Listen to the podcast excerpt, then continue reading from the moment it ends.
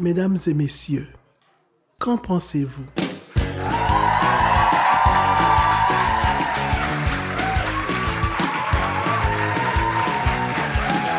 Nous sommes à la microbrasserie Le Prospecteur de Val d'Or le 12 février 2020. Cher public, on s'est donc bien ennuyé. Je m'appelle Francis Murphy, je vous présente Geneviève Bellan et Paul-Antoine Martel. À l'émission aujourd'hui, David Goudreau et Robin Loumeau.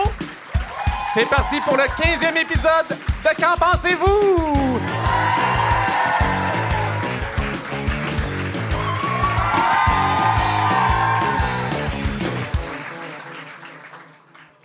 Ça fait sept mois depuis le dernier épisode quand même. Je sais pas si on va être un peu rouillé. Geneviève, toi, j'imagine que tu vas être tête comme d'habitude. Comme d'habitude. À la radio, je parle. Paul-Antoine, ça va bien? T'as donc bien grandi. C'est la barbe. Ah, c'est ça. C'est ça. La barbe, ça fluctue selon Oui. les saisons. Absolument. euh, ouais. Les hormones, les choses. Des choses de même. Oui. La tradition de Qu'en pensez-vous, on commence par dire euh, ce qu'on pense de n'importe quel sujet. C'est accueilli dans le respect, sans commentaire ni émotion. C'est ce qu'on appelle l'opinion absolue. Geneviève, une opinion absolue? Oui, bien, pour la première fois, je vais la diriger un peu envers moi-même. En fin de semaine, je me suis un peu surprise à gérer mon désir de justifier à Google Maps mon non-respect temporaire de sa propos- proposition de trajet. J'avais vraiment intérieurement hâte que nos chemins se recroisent comme si elle allait catcher que c'était temporaire. Puis ça m'amène à penser que des fois, il y a de l'empathie qui se gaspille. Les gens respectent peu les opinions absolues. Paul-Antoine, Oui, moi, j'aimerais, euh, avec mon opinion absolue, saluer le, professionnalisme des journalistes qui sont affectés à la couverture de la politique américaine. Euh, ils réussissent à garder leur calme puis à châtier leur langage, mais c'est un effet pervers. Moi, je trouve que ça diminue un peu euh, la réalité. Alors, euh, étant donné qu'une balado est un espace de liberté, je vais me permettre euh, peut-être de, de- de me soulager pour eux. Alors, euh, tu sais, Donald Trump, c'est vraiment une calice d'ordure du tabarnak. Ça fait du bien. Non, hey, hey! C'est mon opinion, respectez-la. on s'était pas parlé, mais j'ai une opinion dans, le même. Ben non, je veux pas dire que c'est le même ordre, c'est quand même moins pire, mais euh, C'est moins pire. c'est basé sur Tu l'actualité. juges mon opinion? T'as raison, j'avais pas d'affaire à te faire à faire ça. T'as raison. tu fais bien de me reprendre. Non, mais c'est basé sur l'actualité d'aujourd'hui même. Donc, pour les gens qui nous écoutent comme dans six mois en balado, ça n'aura pas tant rapport. Quoique, j'y arrive. Mon opinion, c'est que si Guy Nantel devient premier ministre du Québec, ce serait une très mauvaise blague.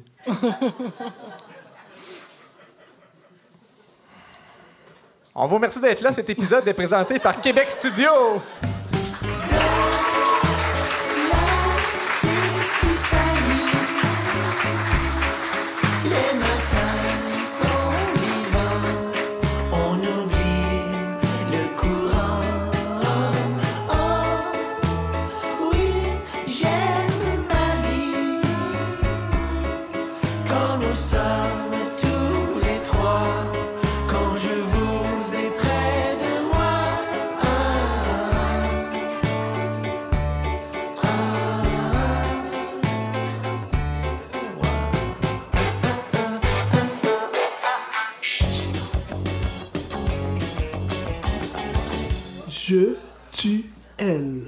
Commence en force, comme d'habitude, avec l'édito de Geneviève qui s'intitule L'art de pas se casser le bessic.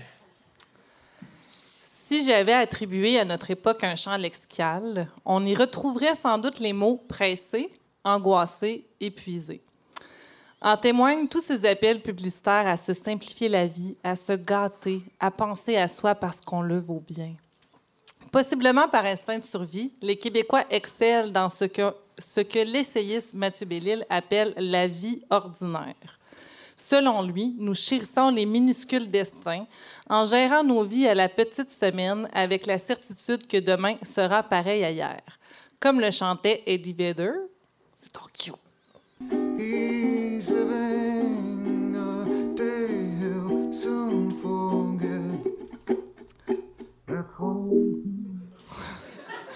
La traduction serait Il est en train de vivre une journée qu'il oubliera bientôt. Notre culture dominée par le prosaïsme vise à nous approcher de notre destination ultime, la déconnexion. on veut donc bien déconnecter. Il faut donc bien déconnecter.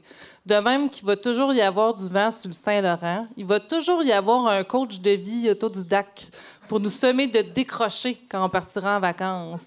Comme si penser pendant un congé était une forme d'outrage aux 4, aux 4 temps mérité.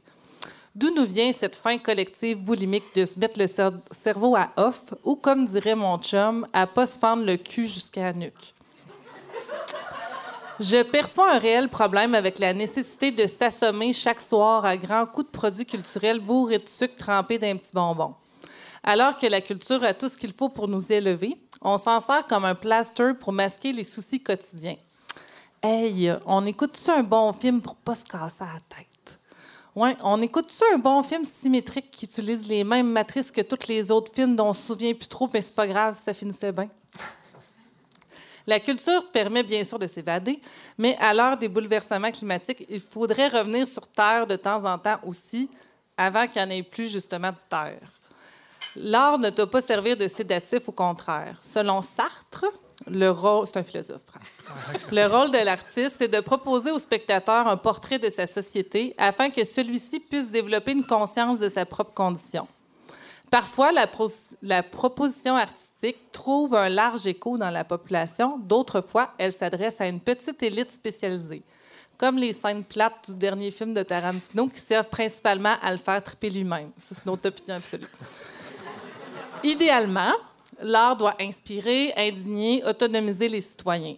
Dans son essai Bien affûté pour nous libérer les rivières, Hugo Latulippe théorise l'idée suivante.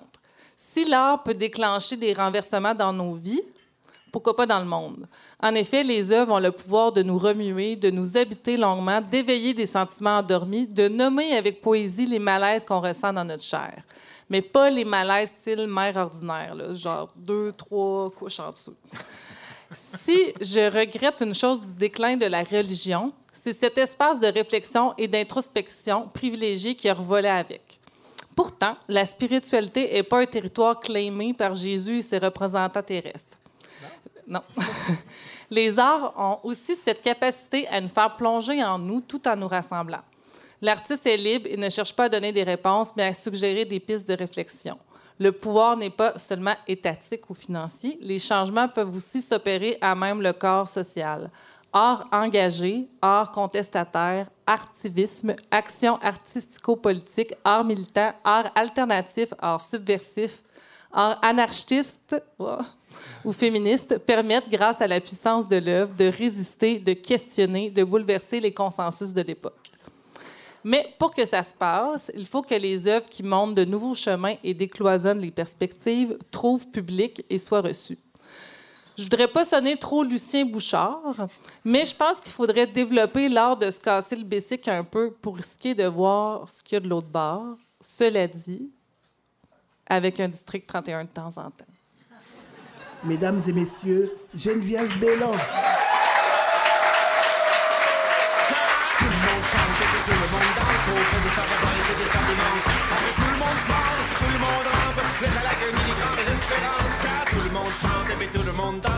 De sa révolte et de sa démence. Après tout le monde flanche, tout le monde rampe, laisse à l'agonie les grands mots qui ont plus de sens.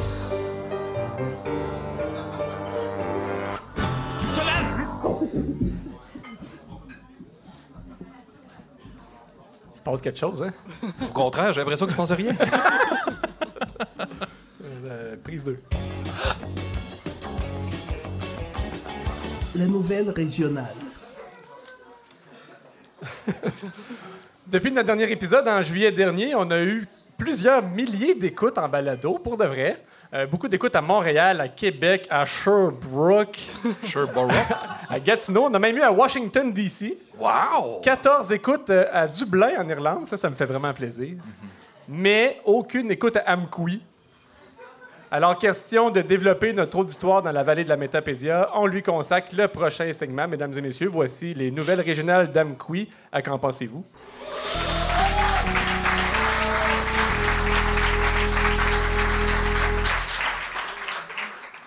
Un résident d'Amqui qui gravite dans l'univers bovin depuis sa tendre enfance vient de réaliser un rêve. Il a été le premier Québécois francophone à se rendre en Suisse pour juger les plus belles vaches d'Europe dans le cadre de l'une des plus importantes compétitions bovines au monde. On veut. euh, en fait, ce qu'on veut, c'est un dos droit. hein, euh. Excusez, là. euh, Ça fait vraiment sept mois qu'on n'a pas fait de balado. On veut un dos qui soit droit, une vache très féminine, qui ait du style lorsqu'elle marche. Ça prend une vache qui est angulaire, que ses os soient plats, soient fins.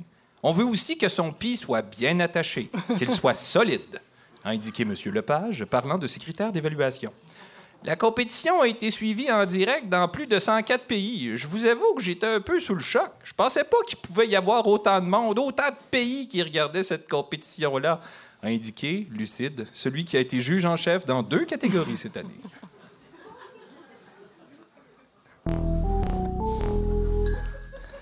Le Centre de recherche en produits forestiers d'Amqui, aussi connu sous le nom de CEREX, a développé un nouveau procédé qui permet au bois d'être aussi résistant que le béton et l'acier. Cette recette de bois, super résistant, n'est pas la première du genre. L'Université du Maryland a développé un produit tellement puissant qu'il peut arrêter des balles. Bon, on va l'avoir, notre bois anti-balles. Avis de dissolution. Les services d'événements des acolytes, société à responsabilité à but non lucratif créée le 26 juillet 2006, a annoncé au terme d'une assemblée générale tenue le 21 décembre qu'ils allaient se dissoudre. Pour avis et mention, Gilles Poirier, président, Nancy Poirier, vice-présidente, Cindy Poirier, secrétaire.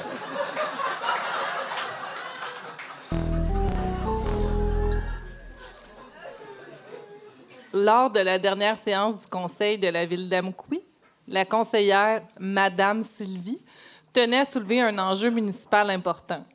Euh, Je vais prendre la parole juste euh, quelques instants pour dire que demain, 21 janvier, euh, ça fera 72 ans que la province de Québec s'est donné un drapeau. Alors, le 21 janvier 1948, euh, le fleuve de l'Élysée prenait la place de l'Union Jack, qui était le drapeau britannique. Alors, euh, le fleur d'Elysée, excusez, était euh, installé au sommet de la tour centrale de l'Assemblée nationale, donc au sommet du Parlement. Euh, c'est par un décret, un décret qui a été fait ce jour-là pour nommer le nouveau drapeau, le drapeau officiel du Québec. Fait que demain, euh, je sais qu'il va y avoir beaucoup d'endroits que ça va être fêté, il va y avoir une... euh, le drapeau, euh, même les gens vont donner au- le, le- le drapeau du Québec, le salut au drapeau du Québec.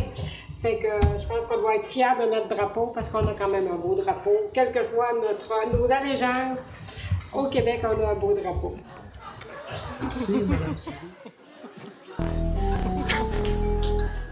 Très beau. Mais C'est vrai qu'on a un beau drapeau. Faut qu'on soit fiers. Peu importe notre allégeance.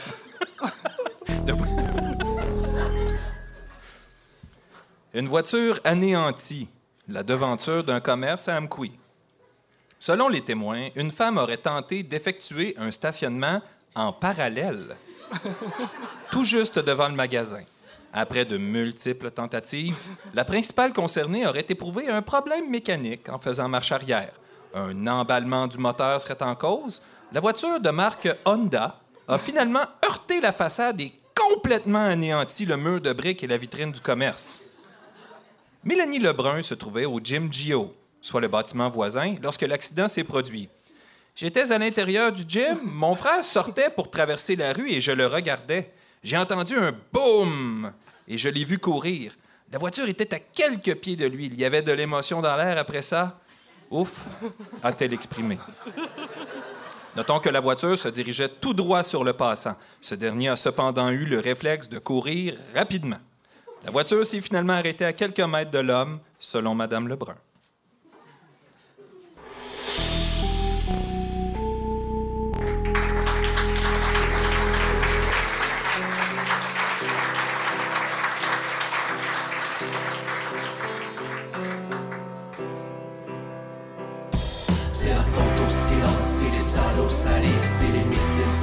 S'élancent, et nos sœurs sont salis. C'est la faute au silence. C'est la faute au silence. C'est la faute au silence, c'est les salauds salés, silence, si nos sorts sont salis, c'est la faute au silence.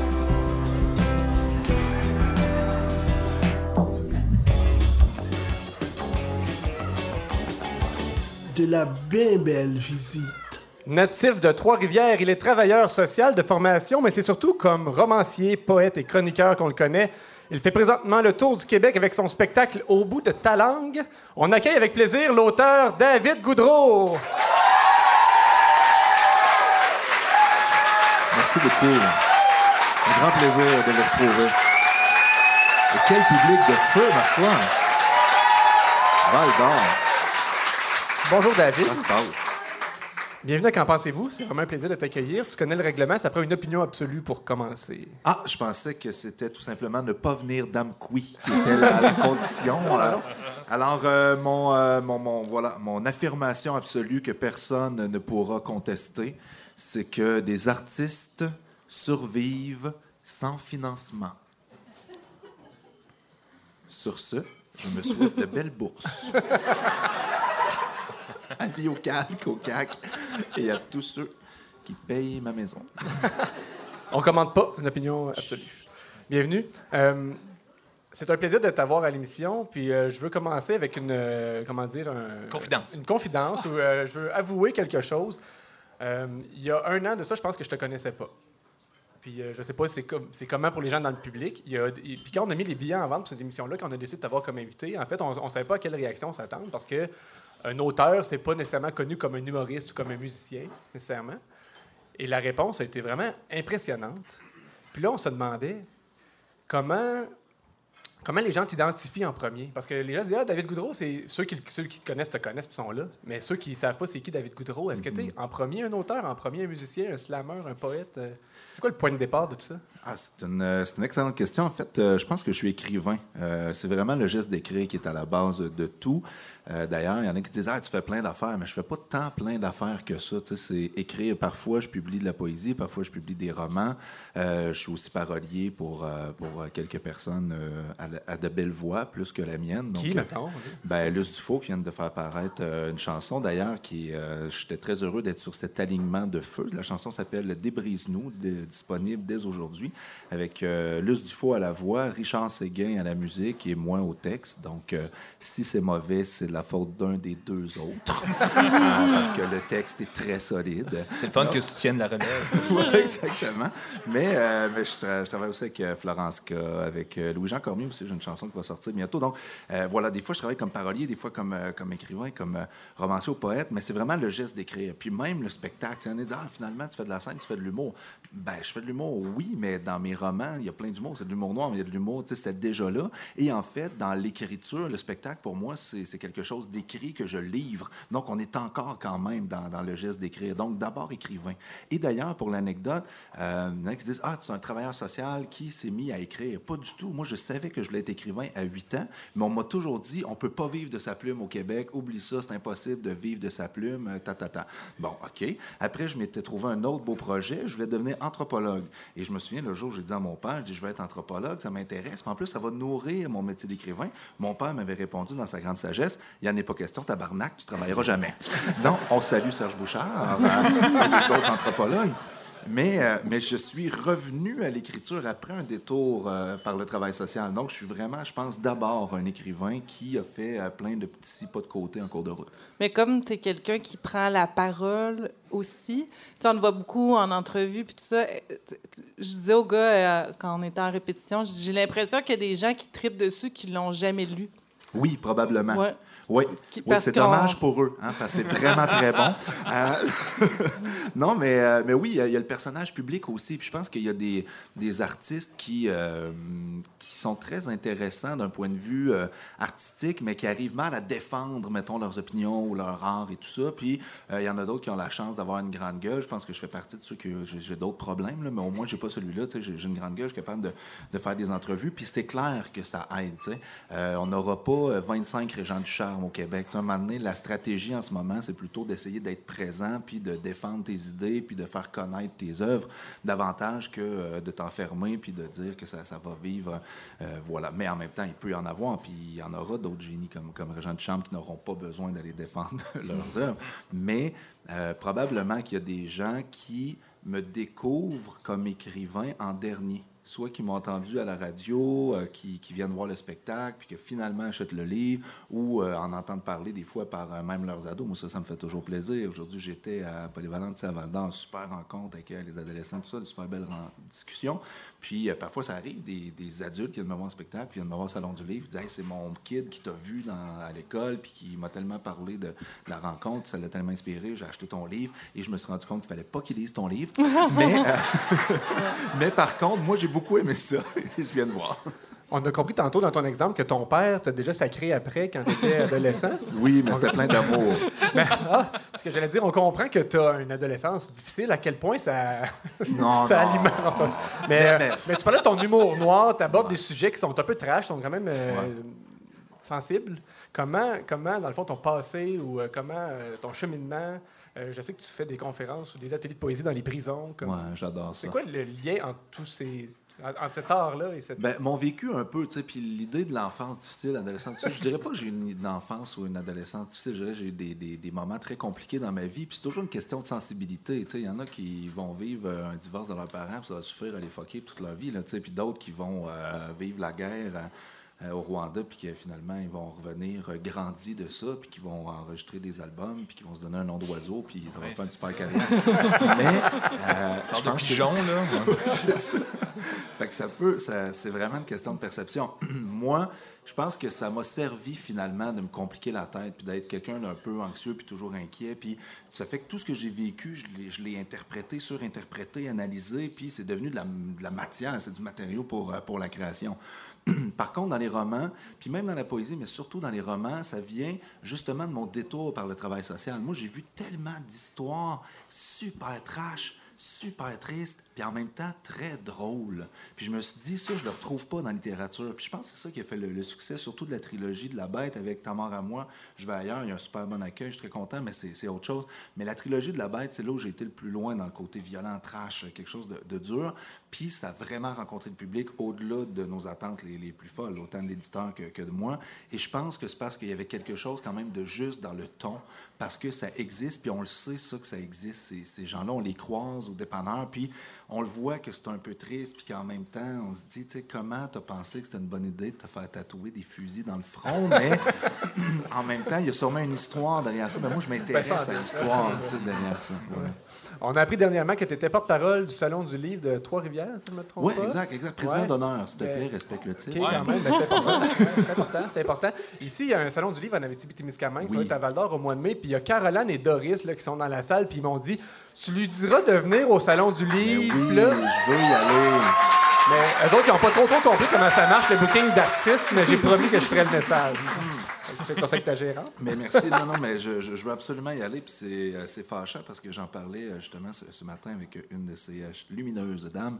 Euh, en fait, c'est que quand on fait de la tournée, moi j'ai la chance de spectacle qui fonctionne bien, on est dans la troisième année, mais ça se boucle d'avance. tu. Puis après, quand il arrive des événements annuels comme les salons du livre, on dit ben telle date, c'est- ben, si tu as un spectacle à Amqui, euh, tu peux pas aller à nulle part ailleurs. Puis il y a un beau drapeau. Euh, Oui, ben, peu importe l'allégeance. Voilà. Il est très beau.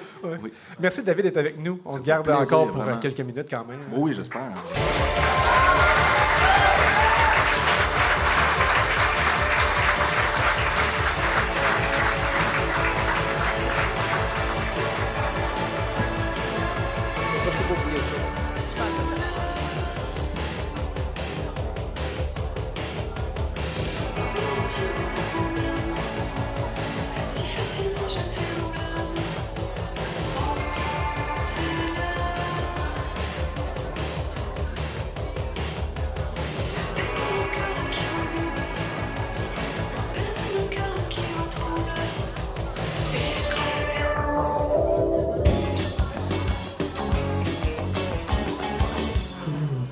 Zone d'inconfort. La zone d'inconfort, généralement, c'est pour Paul-Antoine ici, qui est Oui. notre champion de l'improvisation. Mais aujourd'hui, on met Paul-Antoine de côté, malheureusement. Ou heureusement, parce qu'on a David Goudreau à la place. On ne peut pas profiter? faire? Je le de verrais ces bien faire ma job, en tout cas. On peut pas profiter de la présence d'un artiste aussi complet que David Goudreau sans lui demander de, de faire une petite performance pour notre public. Euh, quand on lui a demandé, il a accepté sans hésitation, en précisant toutefois qu'il n'avait pas vraiment le temps de se préparer. Oui, non, c'est Donc- ça, ça, je vais le faire. donc, euh, à la on- bonne franquette. Donc, ce qu'on va faire, c'est une improvisation. Oui, On a un tableau blanc qui s'en vient. excellent. On a déjà vu faire ça dans d'autres entrevues. euh, puis euh, on s'est dit, il faut absolument le vivre, voir si c'est truqué ou non. Alors, je vais vous improviser un poème. Est-ce que vous me permettez de raconter une anecdote avant? Ben oui. Parce que c'est vraiment savoureux. Je ne peux pas garder ça pour moi. Euh, je fais donc une espèce d'impro euh, poétique comme ça dans une polyvalente euh, du nord de Montréal, l'Assomption, pour ne pas le nommer.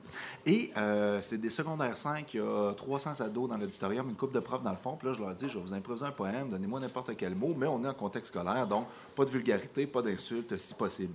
Et là, les jeunes me donnent des mots compliqués, ornithorynque, anticonstitutionnellement, tout ça. J'écris ça. Et là, il y a un grand slack dans la première rangée qui me crie par la tête, tu sais, cunilingus! Wow! Tu sais, ça saisit. Du latin? Mon Dieu, sont Oh, ouais. à l'Assomption. Ou du latino, comme tu dis dans ton livre. Voilà, du latino. Et là, et là le, le jeune, il voit que j'hésite un peu, tu sais, fait qu'il insiste. Ah ouais, mets-le, cunilingus, tu sais. Je suis comme, mais calme-toi les hormones, mon homme, c'est correct que je vais le mettre. En même temps, je me dis, ben oui, tu sais, c'est pas une vulgarité, c'est le bon mot. Puis ma foi, c'est une activité sociale fort agréable. Non, euh, j'ai écrit cunilingus. Mais là, je vois une prof dans le fond de la salle, elle est pas contente pantoute, là. Elle s'en vient en avant, commence à s'ostiner avec le jeune. Tout, tout, tout, le jeune la voit quasiment promener. Elle revient me voir à la fin de la conférence, elle dit, hey, excuse mon ado, hein, il était sûr que cunilingus, c'est une forme de nuage. le fameux cumulo cunilingus, tu sais. Alors, sachez que ça peut pas être pire que ça. Faites-vous confiance. Ici, avec les mots qui viennent en tête. Hey, mais quand vous dites un tableau blanc, vous, là, vous y allez pas avec euh, le petit format. C'est la démesure, comme, c'est comme les pick-up sur la main ici. c'est la- En fait, c'est ça la zone d'inconfort. C'est tiens-là ton tableau. On a 15 minutes, hein? C'est Oui, important. de- c'est bon. Oui, on se dépêche. Excuse-moi, euh, Paul André. Non, non, non. C'est Pierre-Antoine. Excuse-moi, Charles-Antoine. Jean-Philippe, On y va? OK, ça va des mots du public 10 mots, hein, c'est ça? Donc, Oui, au hasard, à main levée. Rhododendron, ça part fort. RH, Rhododendron. Pas grave. Quoi après- d'autre? Pick-up. Excellent.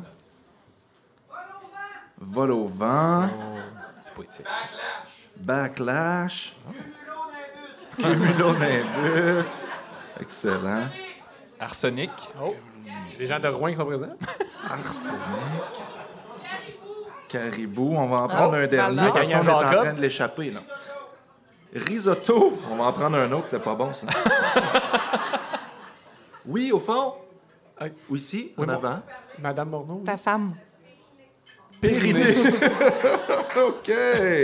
Alors, euh, on Je a. même pas c'est quoi. Oui, c'est ça. Faut que je tienne le micro en mettant Pas une chaîne de montagne, ça? Alors, on a le rhododendron, pick-up, vol au vent, backlash, cumulonimbus, arsenic, caribou, risotto et périnée.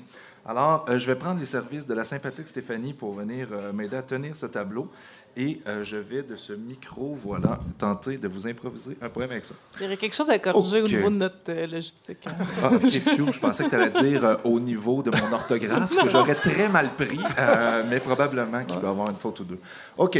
Alors, en direct du prospecteur, c'est dans les rhododendrons que je vais m'enfoncer avec passion pour essayer de trouver quelque chose d'aussi fort qu'une bonne toune de pop, mais en poème, qui vous résonne dans la tête, qui n'a pas besoin de se faire traîner par un pick-up pour se retrouver au cœur du vivant, au cœur de vos cœurs. Un beau mélange, genre vol au vent, mais tu comprends que ce qui clash, c'est quand tu arrives avec un poème fier et droit, puis qu'il y a une espèce de backlash avec ce que tu entends sur les ondes, les tout croches qui parlent droit, qui parlent drette comme leurs dents, mais qui sont tout le temps perdus. Tu comprends-tu que moi, je l'ai sur le bout de la langue, comme un cumulonimbus? Ce que j'ai à te dire, mon Gus, c'est que notre culture, elle est bien vivante. Notre littérature n'a pas besoin d'une goutte d'arsenic pour avoir du piquant, parce que quand on tend l'oreille, on se rend compte qu'on pourrait la perdre, comme une bande de caribous, puis on se dirait, hey man, c'est où qu'on était quand notre culture a sacré son camp? Tu comprends-tu que pour moi, le risotto des mots sera toujours bien mélangé dans toutes les régions du Québec, si on tend l'oreille, si on s'en donne des becs, drette sa langue, drette dans l'oreille, au pire, il naît avec un kyste dans l'âme,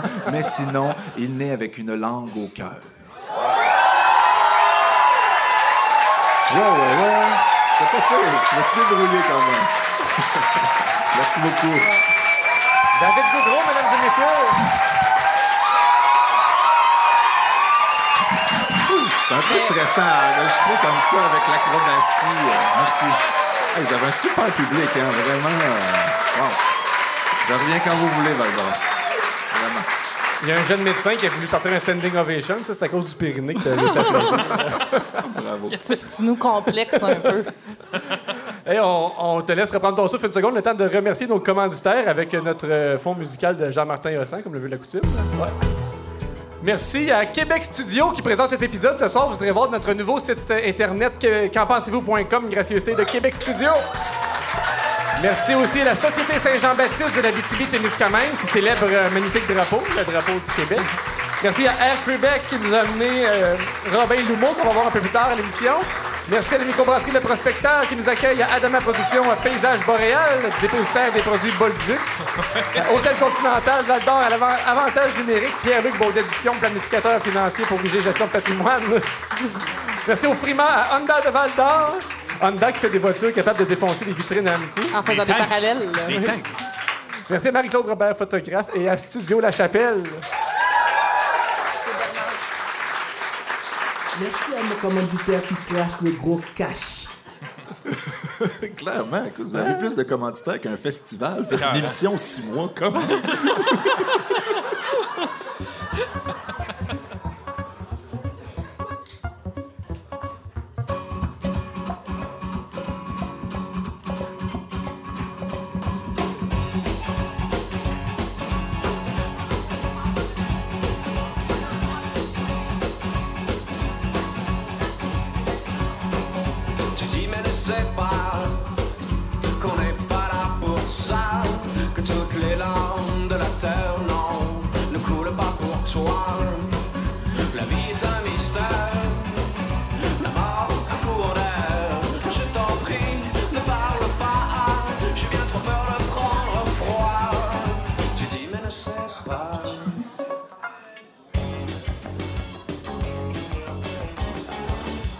pensée du jour.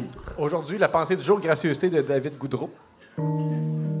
Parfois, j'ai l'envie de mourir plus pressante que d'envie de pisser.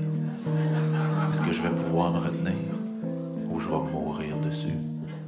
Quand même! Moi, j'adore cette métaphore. C'est très beau. Et puis pour l'anecdote, là, euh, j'ai retrouvé. Ouais, c'est ça. T'es très payant comme invité, honnêtement. Excuse-moi. Un extrait. Non, c'est c'est vrai de ça. C'est vrai de ça. Non, mais c'est parce que je préparais mon premier recueil de poésie quand j'étais un enfant de 28 ans. Et euh, en fouillant dans mes vieux cahiers, tout ça, d'adolescence, j'ai trouvé cette image-là que j'avais écrite comme à, à 15-16 ans, qui était un peu trash. J'ai envie de mourir plus pressante qu'une envie de pisser. Est-ce que je vais pouvoir me retenir je vais mourir dessus? Puis en même temps, je trouvais qu'il y avait quelque chose dans, dans l'intensité, dans l'urgence. Puis euh, finalement, je l'ai gardé, j'ai mis dans le recueil, j'ai même mis en intro d'une tune. Puis euh, finalement, quand il y a eu la première critique du recueil plutôt bonne, la, la métaphore qu'ils ont prise, c'est celle-là. Je me suis dit, hey, j'ai écrit 65 pages, j'ai ramassé un petit truc dans un cahier parce que tout le reste est Mais ça n'a pas l'air à te prendre beaucoup de temps, là, composer un poème. hein. Ah, c'est encore drôle. Ça fait tantôt, euh, ça a Ouais, pris ça. euh, 12 secondes. Oui, là, mais ouais. c'est parce que c'est l'urgence du moment. C'est comme la veille d'un travail à remettre, tu n'as pas le choix. Fait que tu y vas là, c'est comme la même chose fois 10. tu sais, Je peux pas me mettre à réfléchir ou à tergiverser sur le thème. Donc, je me, je me lance. Mais quand c'est pour être publié, là, non, je peux être assez angoissé. Même que je suis du genre à, à demander 7-8 versions finales avant de laisser euh, l'éditeur partir à- chez l'imprimeur. Ouais. Parlant de faire de la poésie. Oui. Ouais. Geneviève et moi, on a eu une longue et fructueuse carrière euh, en tant que duo d'artistes pluridisciplinaires. Qui est toujours en cours. En fait, ça s'appelait Francis- ça s'appelle toujours Francis et Geneviève. Ah, c'est un bon Vous concept. pouvez aller voir notre page Facebook, mais ne la likez pas parce qu'on tient à rester à 64. 65. 65. Euh, mais on a fait toutes sortes d'œuvres euh, très différentes les unes des autres. Et Il y en a une qui est un poème qui s'intitule La poésie. Ouais, ouais, vas-y. J'ai à dire que parmi vos œuvres, il y a entre autres votre conférence de presse de lancement puis votre devis technique. Oui. Pas mal le core. Ah, On ouais, rentabilise tout. Puis, en en fait, c'est qu'on s'appliquait beaucoup à donner plusieurs couches de sens sans, sans le croire, là, évidemment, à nos œuvres. Puis là, les gens avaient de la misère un peu à, à savoir où se situer, mais... Puis là- juste- oui. Je m'excuse, Geneviève. Ben, justement, là, on avait écrit un poème puis, euh, pour lequel euh, on- qu'on avait présenté ainsi. Puis on va t'inviter à lire ce poème-là qui a dû être écrit euh, en 2004, Faut dire 2005. 2007. Ouais, ça, on n'est pas bon dans les dates.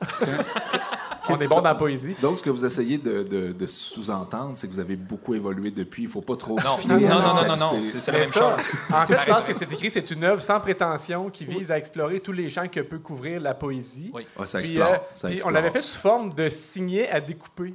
En tout cas, fait que je pense qu'on en distribue sur les tables en ce moment, ça, ça va vous faire un souvenir.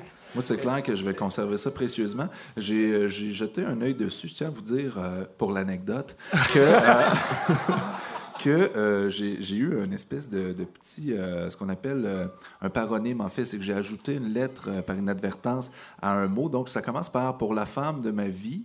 Pour mes plus gros soucis. Puis la première fois que j'ai vraiment lu pour mes plus gros sourcils, j'étais sûr que c'était un hommage à Rabagliati. je me suis dit, ça y est, ils ont rendu hommage à mon collègue. Ça parle pas de moi. Là, là, j'ai déjà appris quelque part que tu mémorisais, toi, toujours comme 80 poèmes, quelque chose comme ça. Ouais, sauf que j'en oublie, j'en apprends des nouveaux, mais j'ai toujours à peu près 80 poèmes en tête. On va te ouais. laisser le lire. Ça serait un bel hommage que tu lises la note, mais si jamais tu veux le rajouter, mettons, dans ceux que tu as. À mon spectacle?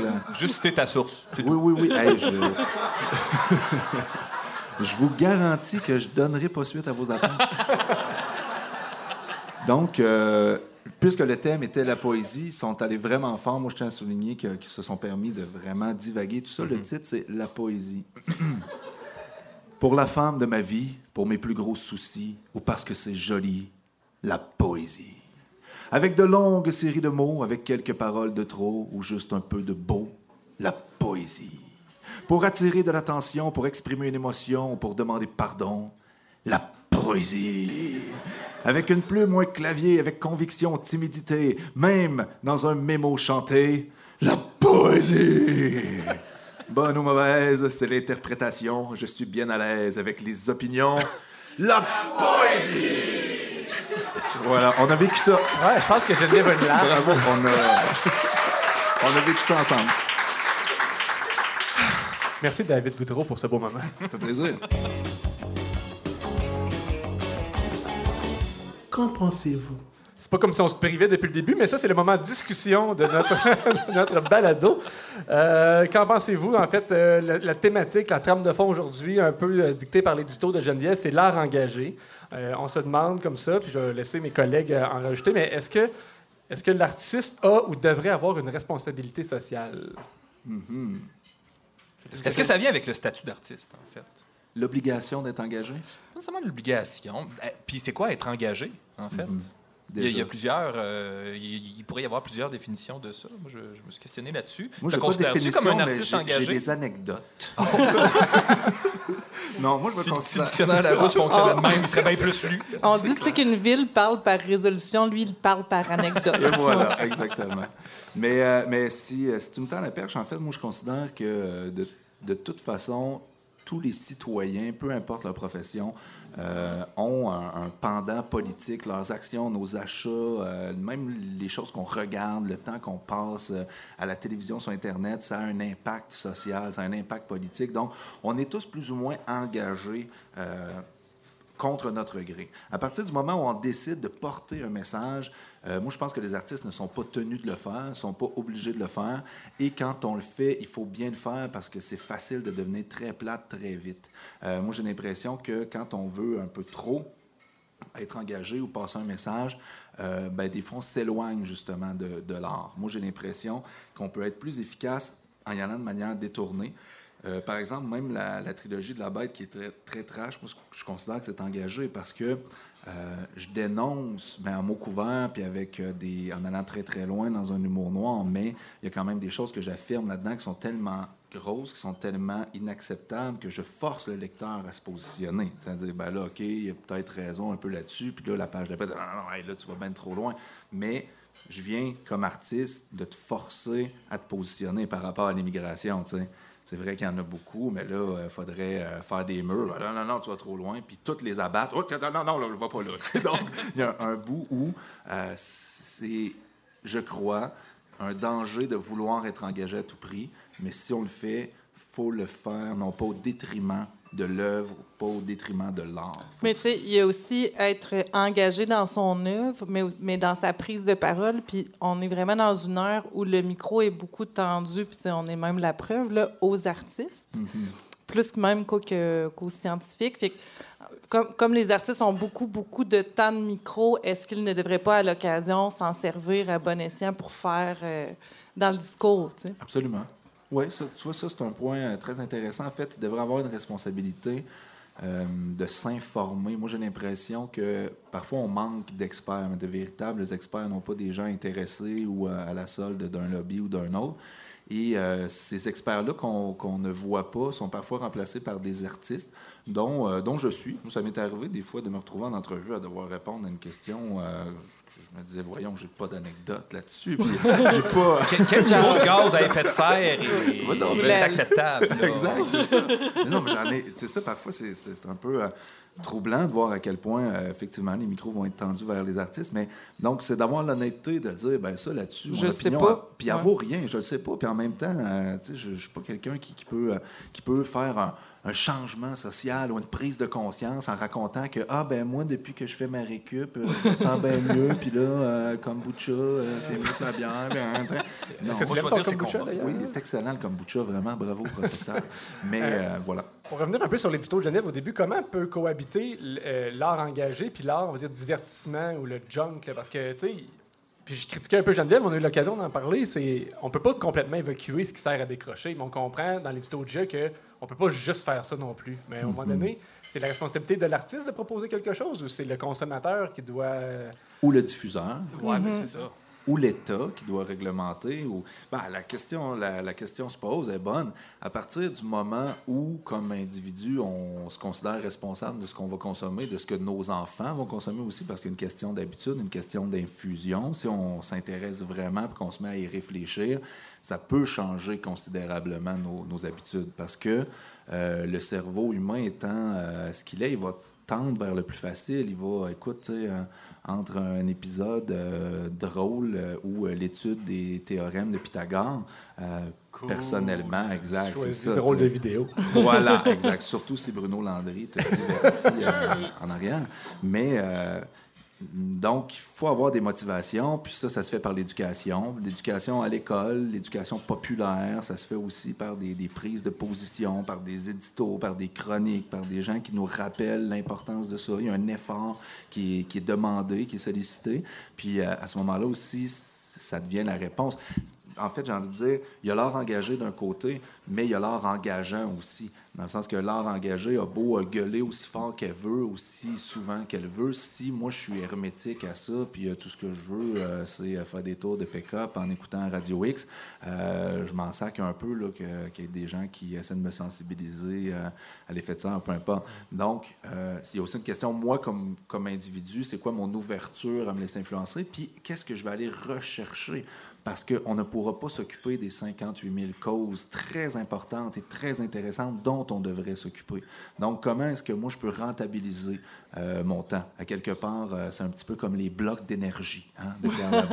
Donc, mon énergie de, de, de personne euh, qui peut s'engager, je la mets où? Parce que sinon, je vais juste paranoïer. Moi, ça- j'ai eu des, des- des épisodes, un moment donné, je passais beaucoup trop de temps sur YouTube puis sur des, des trucs Checker du inquiétants. unboxing? Non, non, non, non, je faisais de l'Illuminati Boxing. Et, euh, et à un moment donné, non, mais Illuminati un petit peu, mais, mais tout le reste, puis les problèmes sociaux, puis là, l'État Ouais. du Soudan, puis qu'est-ce qui se passe en Syrie, puis là, j'essayais de comprendre, puis euh, le conflit israélo-palestinien, puis quand tu passes euh, un peu trop de temps là-dedans, tu dis, OK, regarde, je- je- ça me fait vivre trop d'impuissance, il faut que je choisisse, choisisse mes causes. Puis, comme artiste, on m'a tendu des perches. En ce moment, je suis euh, porte-parole pour le mouvement Santé mentale Québec parce que je m'y connais un peu. J'ai travaillé en santé mentale, j'ai travaillé en prévention de suicide. Il y a des gens autour de moi qui sont touchés, ça, ça m'importe vraiment. Ça ne veut pas dire que je trouve que c'est pas important l'environnement, mais OK, il y a du monde sur le dossier qui sont plus compétents que moi, qui crient plus fort que moi. Mais moi, je vais choisir une autre cause. Mais tu trouvais ça important, malgré tout, d'en choisir une? Oui, c'est ça, pas, pas m'éparpiller non plus. Mais euh, parfois, je participe à des petits trucs. puis Ça, m'est même arrivé euh, d'aller dans des manifestations où on me dit Ah, tu veux-tu prendre la parole Puis Ben, Absolument pas. Je suis là comme citoyen, que j'ai-tu rien à dire? Je trouve que ta cause est importante. Je trouve que vous faites une bonne job. Vous faites tellement une bonne job que je suis venu marcher avec vous autres. Mais écoute, j'ai pas envie, j'ai rien à dire à- au micro. Là. En terminant, sur une échelle de 1 à 10, tu dirais que ton dernier roman, Ta mort à moi, est engagé combien? Ah, c'est une excellente question. Euh, je dirais que lui, il est à 7,5. Quand même, un Ouais. bon niveau d'engagement. Engagement. Oui, oui, oui, est un peu engagé, surtout pour la littérature. En fait, c'est une grande déclaration d'amour à la littérature. Puis moi, je considère que c'est une façon aussi de prendre soin de sa santé mentale et de sa santé sociale, de s'intéresser à nos auteurs. Donc, sans vouloir justement faire un étalage de « Ah, vous devriez lire un tel, un tel, un tel », je fais plein de clins d'œil à plusieurs œuvres. Euh, J'essaie de donner le goût d'aller lire euh, certains auteurs, surtout québécois, mais euh, mondiaux, mondiaux, en fait, d'un peu partout, mais surtout québécois parce que euh, moi, j'y crois à, à l'identité et au local pour aller atteindre de plus en plus large. Et d'ailleurs, je crois même au régional. Ce que vous faites, c'est super important. On oublie parfois que Montréal, c'est une des régions du Québec. Euh, Il y en a plein, plein. Nous, on l'oublie d'autres pas. régions. Ben voilà, bravo. Donc, euh, Tellement engagé, Geneviève. une passe à la palette. Merci, David.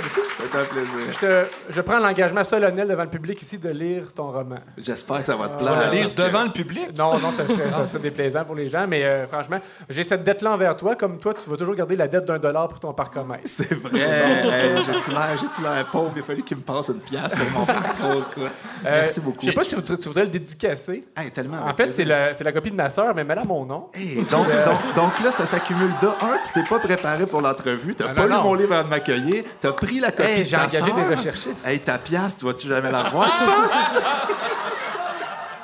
Hey, merci beaucoup, David. un très grand plaisir. Euh, on, doit, on doit laisser partir David parce qu'il monte sur scène dans quelques minutes à Val d'Or ce soir. Voilà.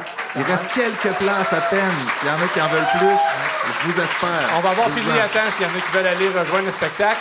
Pour les gens en balado, c'est trop tard pour y aller ce soir, mais on invite tout le monde à, à- à suivre ta tournée au bout de ta langue, un peu partout au Québec. Et aussi, évidemment, on lit ton dernier roman, Ta mort à moi. Merci beaucoup. Merci, C'est David un grand plaisir. Vous êtes super, vraiment. Public de feu. Bravo. Merci beaucoup.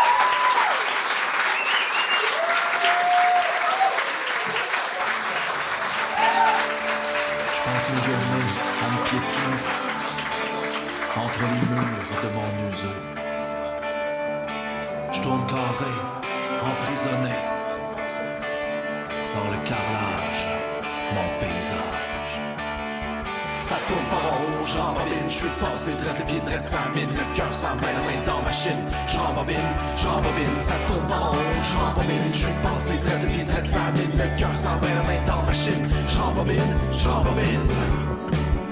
Je pousse la porte,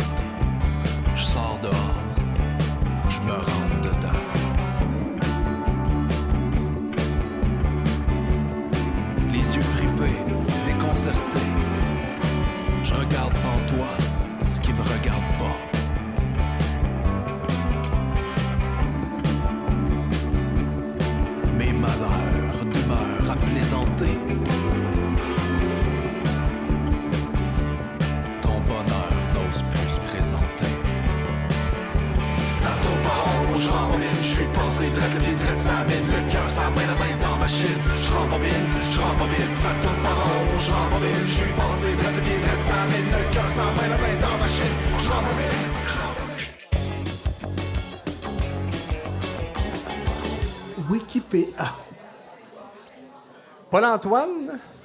C'est notre, euh, notre encyclopédie, je l'ai déjà dit, je pense. Euh, des fois, je dis qu'il y a deux pattes, des fois, je dis qu'il y a une barbe, mais euh, c'est un gars rempli de connaissances. Fameuse encyclopédie à barbe. Et on aurait peut-être dû faire les choses dans, dans l'ordre inverse, mais là, tu vas nous expliquer un peu la typologie de l'art engagé. Ben oui, c'est ça, histoire de donner du sens à ce qu'on vient de dire depuis le début de l'émission. Euh, ben en fait, c'est ça. En tant que Wikipédia, moi, je suis pas un universitaire. Ben, en fait, je l'ai déjà été, mais c'était. Moi, je le suis. Il y a tout près de 20 ans.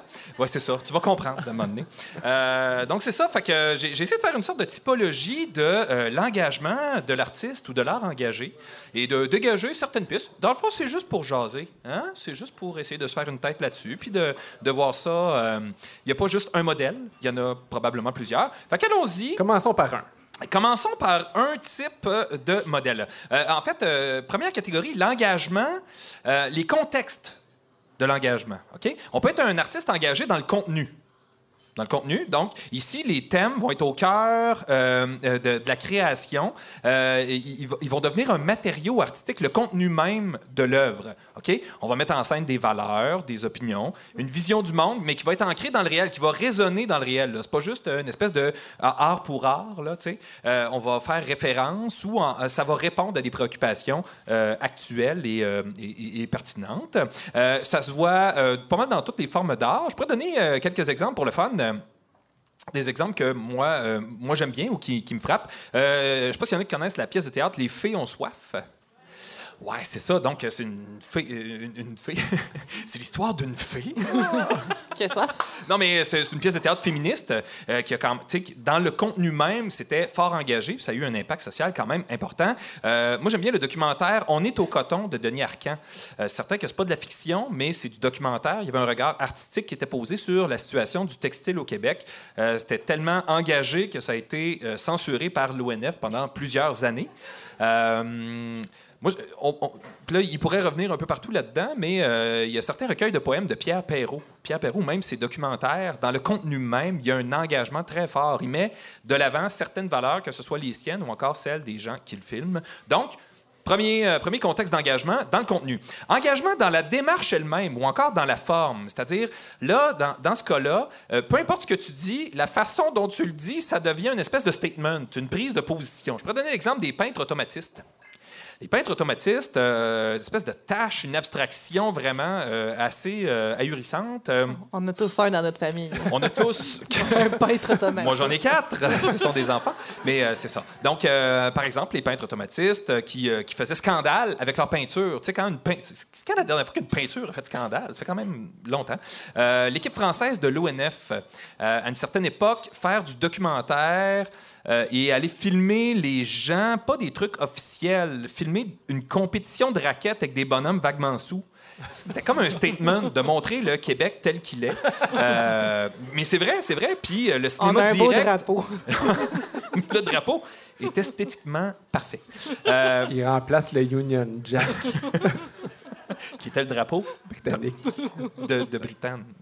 Euh, puis ensuite de ça, faire du rock en français à une certaine époque, c'était aussi un, statement. Euh, L'utilisation du joual en littérature, en poésie, en théâtre, en chanson, euh, maintenant, ça c'est pas remis en question. Peu importe le contenu des belles-sœurs, le fait que c'est en joual, ça a frappé. Le cassé de Jacques Renaud, euh, l'utilisation du joual dans les chansons de Charlebois, tout ça, ça a marqué. Et finalement, ce que j'appelle euh, humblement l'engagement extra-diégétique, de tout ce qui est en dehors de l'œuvre. La diégèse, je pourrais vous parler de ça, mais c'est pas nécessairement utile. Vous ferez une recherche, puis en faisant la recherche, vous allez tomber sur le concept de suspension consentie de l'incrédulité.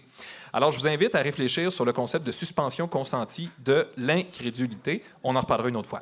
Fait que là, l'engagement qui n'a pas rapport avec l'œuvre. L'artiste pourrait bien, euh, finalement, être un, éplucheur de patates, mais il dirait la même chose. Euh, Je donne un exemple. Dominique Champagne.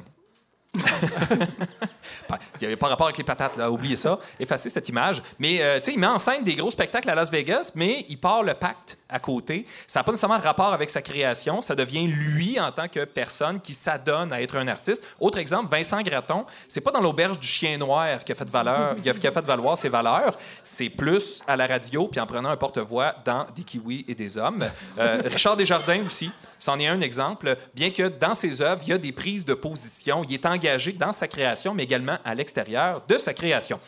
Rapidement, en rafale, quelques autres aspects à, con- à- à considérer. La durée. Il y en a qui vont s'engager euh, ponctuellement.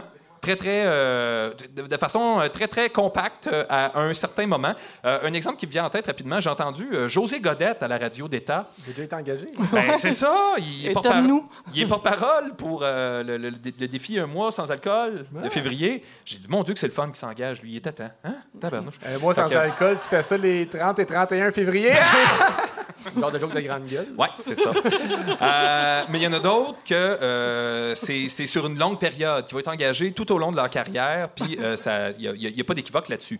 L'intensité, il y en a d'autres que c'est un petit engagement subtil, puis euh, qui, qui, qui non moins important. Je prendrais mes aïeux. Puis là, ça- on, on pourrait tenter de rire, mais il y a certaines chansons de mes aïeux qui sont engagées, mais c'est toujours quand même assez soft.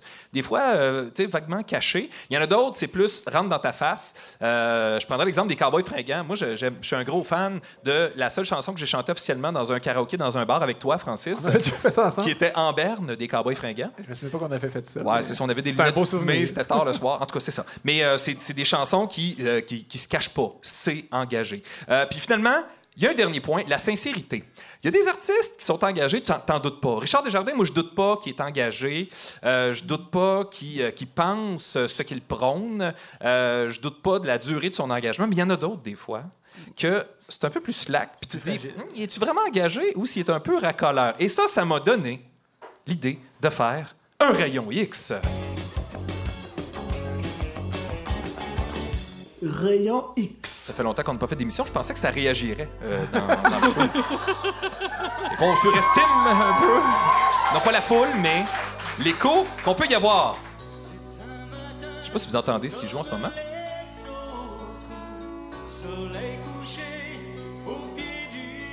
Tu peux commencer à le faire. Ah non, laisse. Je me réveille et tu m'accueilles dans tes bras. OK, tu peux le fader. Alors, il s'agit d'un duo de Marc Gabriel et Véronique Béliveau. Alors, ça dit C'est un matin comme les autres, soleil couché au pied du lit. Le soleil est couché au pied du lit, Euh, donc il fait chaud, hein, j'imagine. Je me réveille et tu m'accueilles dans tes bras. Donc, on a là, on a là une, une scène un peu du quotidien, de réveil, mais de, de douceur, de tendresse. Mais après ça, attention, ça se gâte. Vas-y, Francis. Entends le bruit qu'ils font dehors. Le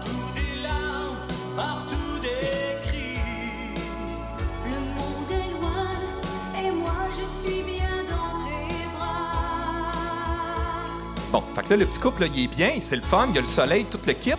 Mais dehors, le monde est en folie, le monde est fou. Mais le monde est loin de nous. Fait que là, c'est tout le temps proche, tout le temps loin. On sait pas exactement euh, ce qui se passe là-dedans. Mais ce qu'on sait, c'est que eux sont bien, mais qu'il y a quelque chose qui cloche à l'extérieur avec l'autre, tu sais. Puis ça les empêche d'être heureux. OK? J'aimerais ça qu'on reparte, peut-être. Je sais pas si ça... C'est quoi le prochain cue que tu avais? Ben, c'est ça.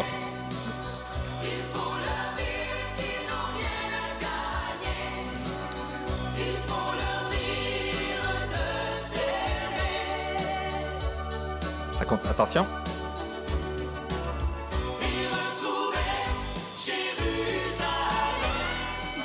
Bon. Là, on se demandait où ça s'en allait. Finalement, l'objectif... casseroles, non, on savait pas. L'objectif de la patente, c'est de retrouver Jérusalem. Jérusalem est perdue. Jérusalem, on la trouve plus, j'imagine. Donc, retrouver Jérusalem. Comment... Donc, il faut, il faut faire ça. C'est important. Il faut, on nous, c'est une exhortation à le faire. Euh, on parle donc de retrouver Jérusalem, qui est quand même une ville qui a été fondée il y a des milliers d'années, puis qui ne peut pas vraiment se sauver en tant que telle. Les autres sont dans leur lit, là. On- Puis je trouve ça intéressant qu'il nous invite à retrouver Jérusalem parce que ça semble symboliser une forme de paix. Mais on peut pas considérer vraiment que Jérusalem a déjà été un havre de paix idyllique. Si on se fie au fait qu'elle a été conquise une trentaine de fois par différents peuples, genre des Romains aux Mongols, les Ottomans, les Seldjoukides, les Fatimides, ça a servi de théâtre au grand parti barbare des, euh, des croisades. Fait que là, on veut retrouver ça. ça? Euh, Peut-être que si on, on recommençait à chicaner solide, euh, on pourrait régler leurs problèmes. Peut-être qu'on parle de retrouver sa résilience, retrouver des corps sous les décombres. Pourquoi Jérusalem? Est-ce que c'est parce que Jésus il a déjà chillé là, hein, une couple de fois? Euh, parce que c'est une ville sainte pour plein de religions monothéistes qui en fait un espèce de nœud de conflit inextricable. Je dis pas que c'est une ville sans valeur, mais c'est surtout un symbole qui a été instrumentalisé par beaucoup d'empires. Un objet de convoitise pour asseoir son pouvoir. Puis là, Marc et Véro, c'est ça qu'ils nous demandent de retrouver? Il y a quelque chose qui cloche, de vouloir incarner en un lieu des valeurs, des principes, une spiritualité, au point d'aller à leur rencontre pour les faire vivre. Est-ce que vous me suivez? Alors, Marc et Véronique, ils veulent refaire quoi au juste? Moi, je pense que, dans le fond, ils sont couchés, la radio elle joue, puis là, ils entendent qu'il y a du monde qui, qui se tire dessus, puis bon, euh, un mort, euh, un attentat suicide, des choses comme ça, et ça les fait filer cheap. Donc, ils se disent, qu'est-ce que nous, en tant que Véro et couple Marc. fictif, Marco et Véro, qu'est-ce qu'on pourrait faire pour régler ça?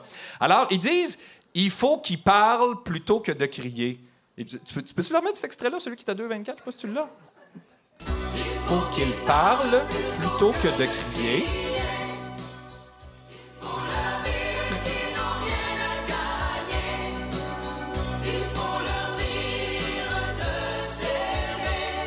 Ils ont comme un plan d'action. On appelle ça un plan de paix pour le Moyen-Orient, OK? fait que c'était simple. Pas des négociations en slow que ça prenait, là. Fallait juste leur dire, en résumé, qu'il faut qu'ils parlent à la place de crier, qu'ils ont rien à gagner, puis qu'il faut qu'ils s'aiment. Ben là, avoir su! Hein? Bon. Moi, je veux bien leur dire, mais comment? Comment, on leur dit? là? Parce qu'ils nous chantent ce qu'il faut faire. Puis à partir du moment où ils nous chantent, là, si on le fait pas, on y est complice de, cette situation-là qui perdure. Donc, nous devons poser ces gestes-là.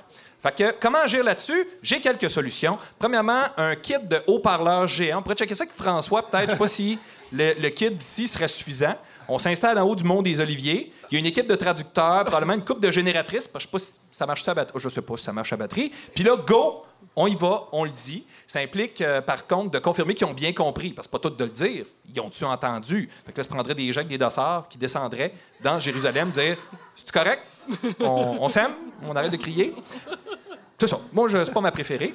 Euh, une équipe massive de correspondants. Là, on prend Israël 411 ou son équivalent. On trouve toutes les adresses de Jérusalem. On écrit des lettres à tout le monde en leur, dire, en leur disant qu'il faut qu'ils parlent à la place de crier, euh, faut qu'ils s'aiment, puis qu'ils n'ont rien à gagner. Ça, ça ce bout-là, j'ai de la misère. Je trouve que c'est un peu insultant. de Toi, t'as rien à gagner. Arrête. OK. Euh, après ça, ça pourrait pas nécessairement être les mêmes personnes, mais bon, faut, faut licher bon, toutes les enveloppes, euh, mettre des timbres. Il y a peut-être des possibilités de commandite auprès de Post Canada. On soigne ça d'une boîte à mal, bingo. Euh, on règle le problème. Il y a la possibilité d'une vidéo sur YouTube, tu sais, tout, tout ce qui est euh, viral. Et finalement, des panneaux publicitaires géants. Pour celle-là, celle-là, je ne sais pas. Je la, je la file pas. Moi, c'est rare que ça marche, des panneaux publicitaires géants. Il faudrait peut-être vraiment, vraiment plusieurs, comme des milliers. Vraiment des milliers là, de panneaux. rien à disant, gagner, aimer. C'est ça. Aimez-vous? Arrêtez de crier. Un peu comme dans le Puis- temps qu'on allait à Malartic. Il y en avait plusieurs. Silencieux, transmission, euh, Venez. Rock d'or automobile. À note. C'est Concessionnaire. une référence locale, on s'excuse pour les gens de Dublin.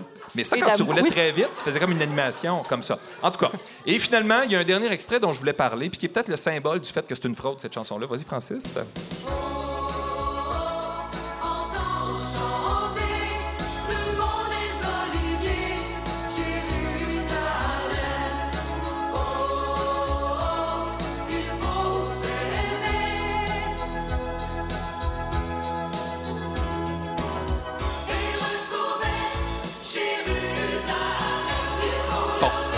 Moi, moi quand j'entends Wow, entends chanter le mont des Oliviers, Jérusalem, ça sent le name dropping un peu. hein. Euh, je veux dire, euh, bon, qu'est-ce qu'il y a Jérusalem? Ah, c'est le mont des Oliviers, c'est bien trop vrai.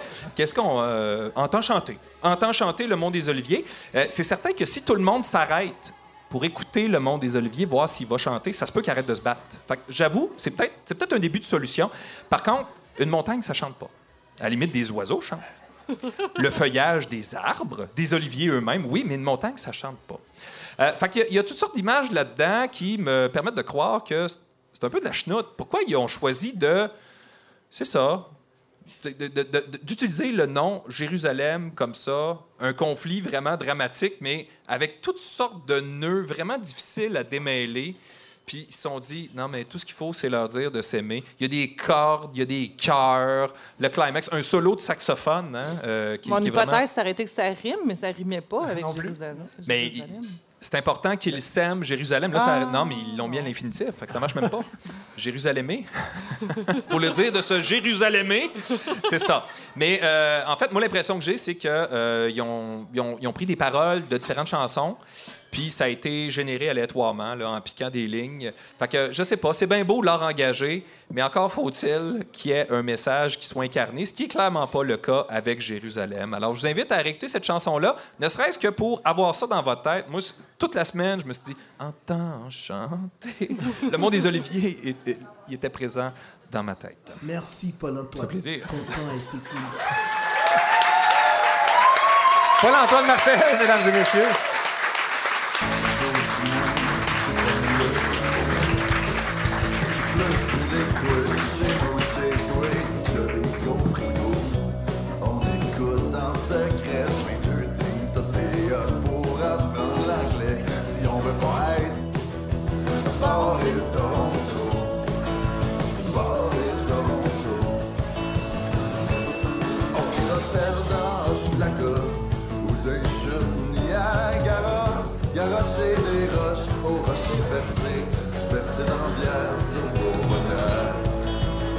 On se rend chez la ricanade.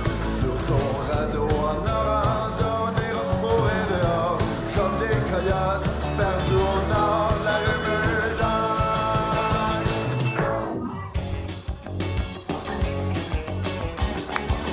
De la bien belle visite. Originaire de Val-d'Or, c'est la nouvelle fierté locale. Vous le voyez à chaque semaine interpréter Yohan dans Fugueuse 2. Et dans la vraie vie, c'est un personnage pas mal moins complexe. Mesdames et messieurs, voici Robin Loumeau. C'est important de préciser d'entrée de jeu que, que Robin, en fait, c'est le- c'est l'enfant du conjoint de Geneviève. Juste pour comme, déclarer le conflit d'intérêts avant de commencer. Au dernier épisode, j'avais invité mon neveu, puis là, il dit Ben là, moi aussi, il y en a du talent dans ma famille. Fait que là- Salut Robin, Allô? ça va bien? Ouais, ça va. Merci d'être là. Euh, tu connais le règlement, ça prend une opinion absolue pour commencer. Euh, Mon Dieu. Euh, Je pense que je vais, je vais dédier mon opinion absolue au, au procrastinateur. Je pense que. bah, pourquoi faire aujourd'hui ce qui devait être fait hier si tu peux le remettre à demain? Si je, peux, si je peux me prononcer là-dessus. Pourquoi on n'a pas le je droit? peux pas, mais je peux pas. On n'a pas le droit de réagir. Merci, Robin. Merci d'avoir accepté l'invitation.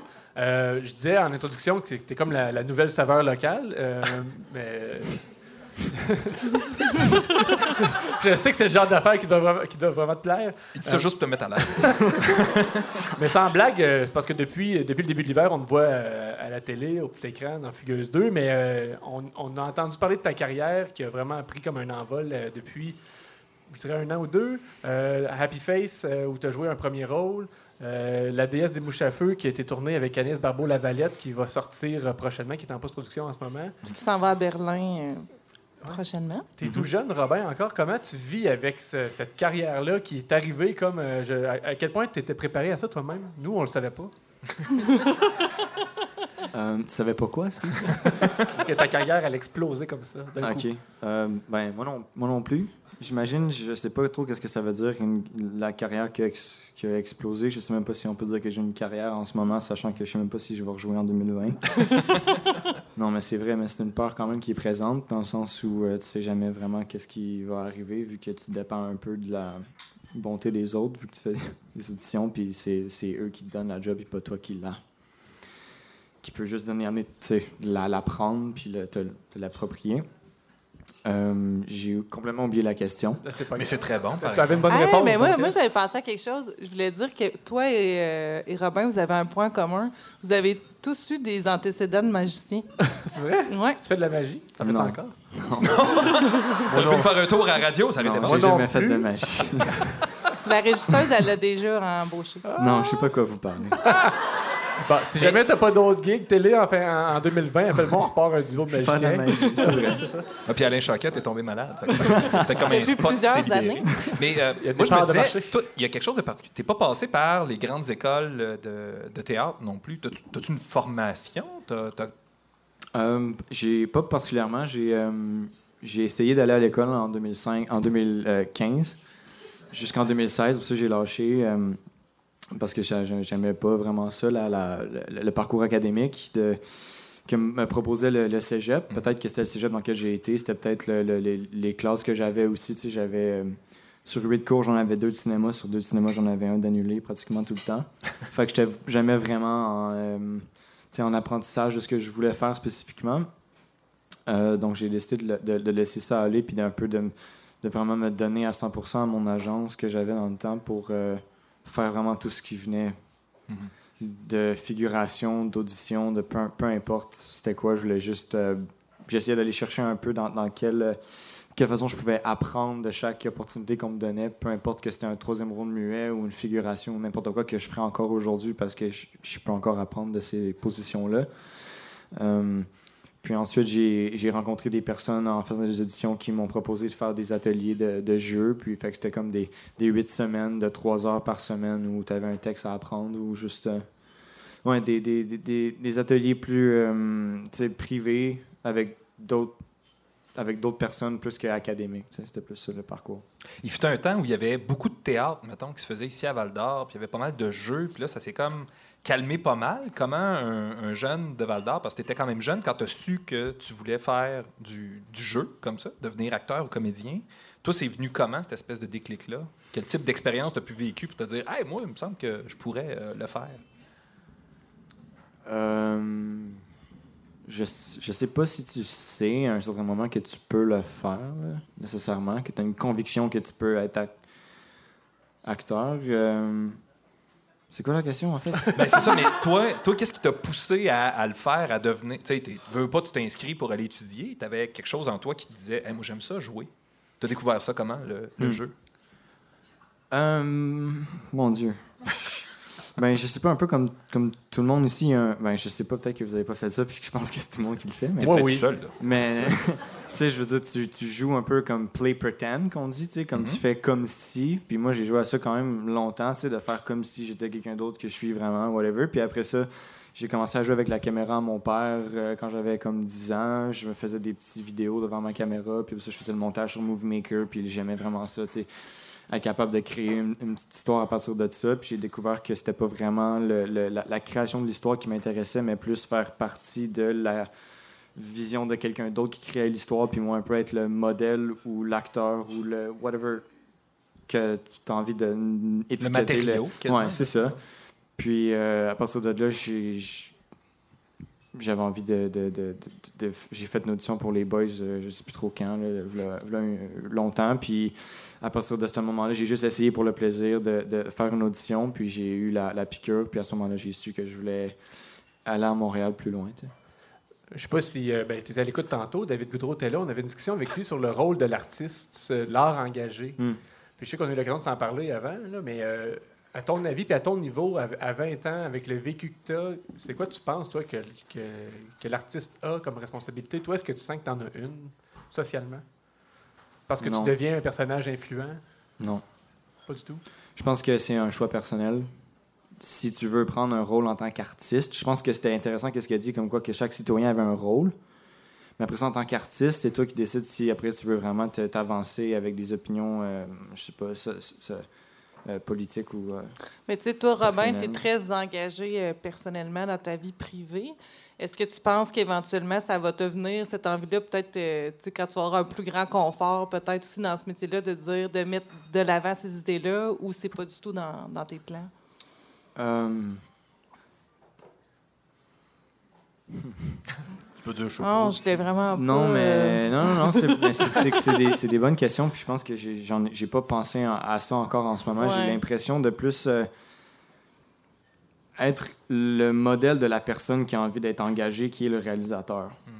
Plus dans le sens où cette personne-là, qui est le réalisateur, a une idée, vraiment un message qu'il veut, qui veut, euh, euh, qui veut partager au, au monde. Puis ensuite, moi, je suis juste la, la, la personne à travers qui il, mhm. il, il, euh, il partage son, son message, d'où l'ouverture d'esprit, de l'opinion des, des autres, puis d'accepter puis d'entendre les perspectives d'autres personnes, puis de pas nécessairement, tu sais, de faire...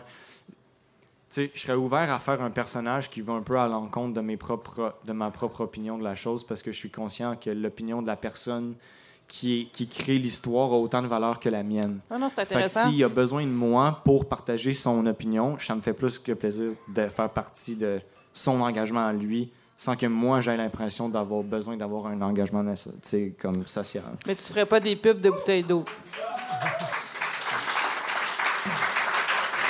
Je sais pas si mon, euh, si mon radar est bon, mais euh, j'ai l'impression qu'il y a certains, euh, certains artistes, certains comédiens qu'on voit des fois, leur objectif, c'est pas tant de s'exprimer que d'être connu. Tu sais, ils veulent Pardon? pas. Excuse? J'ai j'ai l'impression qu'il y a certains comédiens euh, dans le relève, des fois, leur but, c'est d'être connu.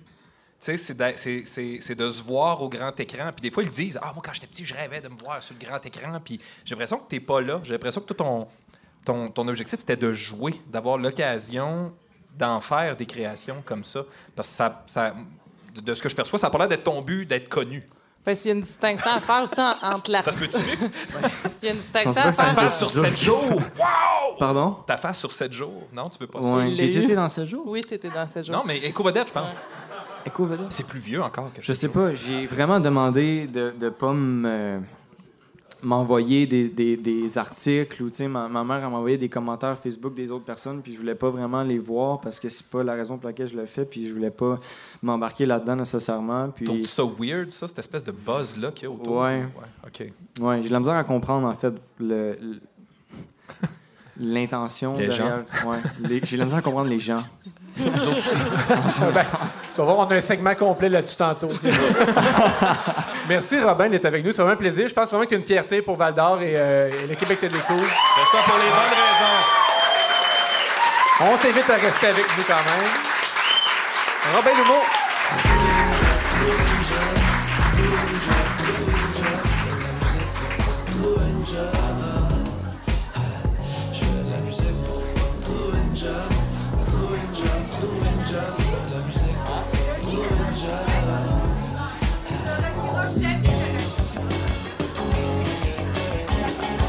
Le moment anti-radio. On va revivre une scène du premier épisode de la deuxième saison de Fugueuse, c'est-à-dire la première apparition au petit écran de notre invité Robin Lumeau dans le rôle de Johan. Alors, on vous rappelle que ça s'intitule Le moment Ça anti-radio, vous permet de constater l'étendue de, de son talent. son jeu.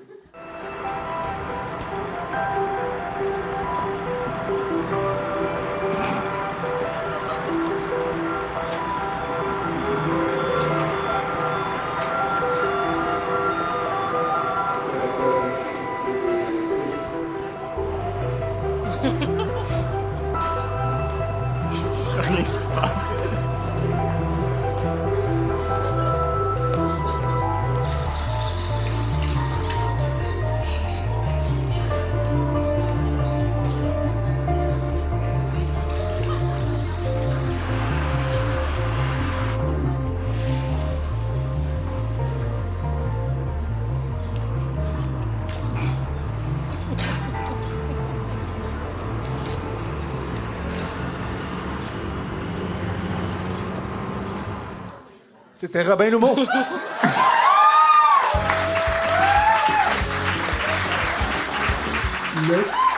Si je, me- si je ne m'abuse, euh, son personnage arrivait d'Amkoui à ce moment-là. Oui, exactement. D'où les nouvelles régionales d'Amqui. On voulait rendre hommage à Johan. Johan Alex, devenu Alex. Alex, là, pour les gens qui suivent la série. C'est une mise en abîme. 9 à 3. C'est le segment où on parle de nos vies de famille. Ça tombe bien parce que Geneviève va inviter un membre de sa famille euh, avec nous. 9 à 3 parce que nous trois, on a 9 enfants. Mais là, il faudrait multiplier. Ben, additionné, en fait. Pas sûr. Ouais, je sais pas pourquoi. Ah non, éventuellement, on se multiplie. Là. On va checker ça. MBA? Oui, ben c'est ça, MBA. J'ai, j'ai mentionné d'ailleurs à quelques reprises que je faisais des études de la maîtrise. J'aimerais saluer d'ailleurs Pat et Pegro, deux collègues du MBA qui sont ici ce soir. Euh, les études à temps plein, quand c'est jumelé avec un travail à temps plein, avec une vie de famille, avec toutes sortes de projets comme un podcast, ça demande quand même des efforts de conciliation. Euh, je dis pas ça pour faire pitié, mais juste pour mettre en contexte qu'on n'a pas tous et toutes dans le cours les mêmes contraintes. L'autre fois, j'étais dans la classe, on attendait que le cours commence, puis je me suis mis à fredonner comme ça, euh, inconsciemment, euh, l'air de Baby Shark. Vous savez? Baby Shark, tout, tout, tout, tout. Il y a des parents ici? Bon, voilà. Ah. Il y a mon ami Fred qui est assis à côté de moi, il dit Hey, on est tellement pas à la même place dans la vie. Mais j'étais quand même surpris qu'ils connaissent ça. Tu sais, des fois, je me demande ce que mes enfants consomment sur, euh, sur YouTube, si c'est des choses vraiment mainstream ou si c'est juste eux autres, parce qu'il y a tellement de trucs. Ou si ce que- sont des dénicheurs de pépites. on sait jamais, c'est ça. Mais finalement, j'ai réalisé que, que non, avec, Ils sont euh, pas indie pantoute. avec Baby Shark, non. Donc, c'est ça. Aujourd'hui, je veux euh, vider la question Baby Shark. À qu'en pensez-vous? Tous les parents reconnaissent ce suspense.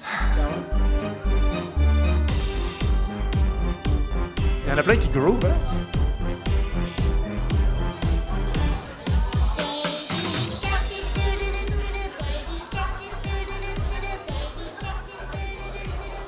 Ils connaissent la chorégraphie. Les gens en balado, vous devriez voir ça.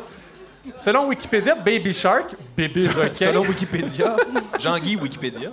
est une chanson enfantine au sujet d'une famille de requins. Une famille, parce que oui, là, c'est Baby Shark, après c'est Mommy Shark, ça, Daddy Shark. Voilà. On comprend le principe.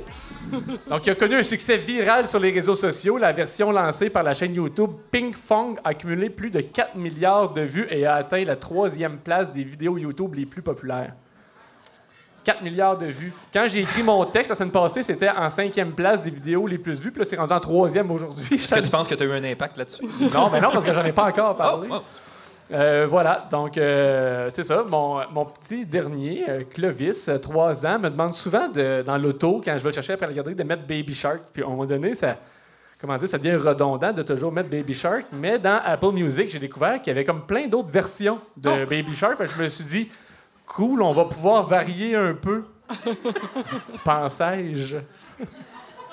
fait que je vais vous faire découvrir quelques versions de Baby Shark si vous voulez. Je commence avec la version 8 bits.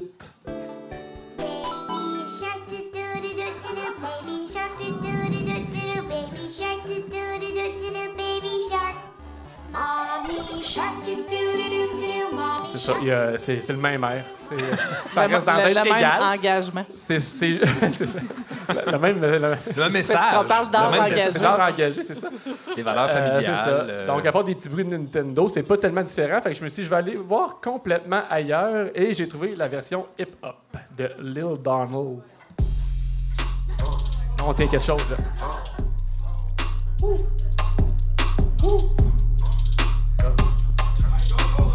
With it in the wall, with it in the baby shark, do do do do do. Baby shark, do do do do do. Baby shark, do do do do do. Baby shark. Et vos impressions sur celle-là? On tient quelque chose quand même, hein? Oui. non? Oui. Bon, euh, dans un autre registre complètement, il y a. C'est rare du hip-hop aussi mélodique. Ouais, euh, effectivement. Ben, il y en a, il y en a, il y en a, il y en a quand même. ben. Vous écouterez Pegro, La vie, est-ce que t'en fais? Il y a Leo qui fait une version métal de Baby Shark aussi. Ah oui.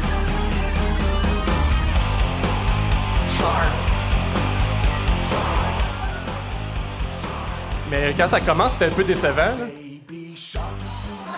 Ouais. Faut pas jouer ça en majeur, faut jouer ça en mineur. Il aurait fallu qu'elle change, qu'elle assume. Je trouvais qu'elle manquait d'agressivité pour une chanson métal, fait que je suis allé vers la version extrême métal. Celle-là est, euh, est différente.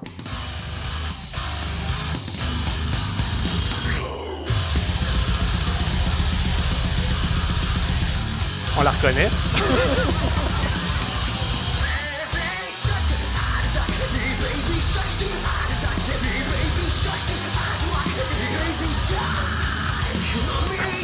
Tu sais la trouves? Moi, ce que je me demande, c'est comment Clovis la trouve.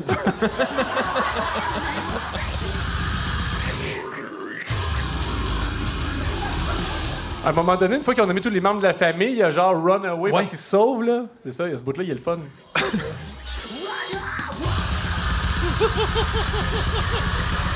Tout à fait. Si un requin me court après, c'est ça que j'ai dans la tête. Bon, va-t'en à la garderie. C'est ça. Viens, on va aller souper, mais reste calme, s'il vous plaît. Fait que je suis allé quelque chose de plus smooth, un peu la version soul qui, qui reprend l'essence même de la chanson, qui est l'hommage à la famille.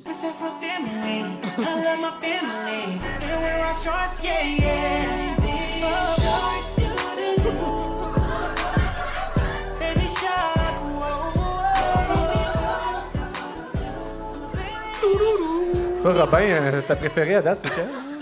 Celle-là, je pense. Celle-là? Moi, je pense que tu vas aimer la prochaine, quoique c'est important de différencier Robin et son personnage dans Fugueuse. Mais la prochaine, quand je l'ai entendue, je me suis... toutes les filles dans Fugueuse, c'est sûr que c'est le genre de tune qui jouerait dans leur espèce de party qui vont, qui a plein de pimps puis tout, là. c'est la version TikTok Reggaeton Remix.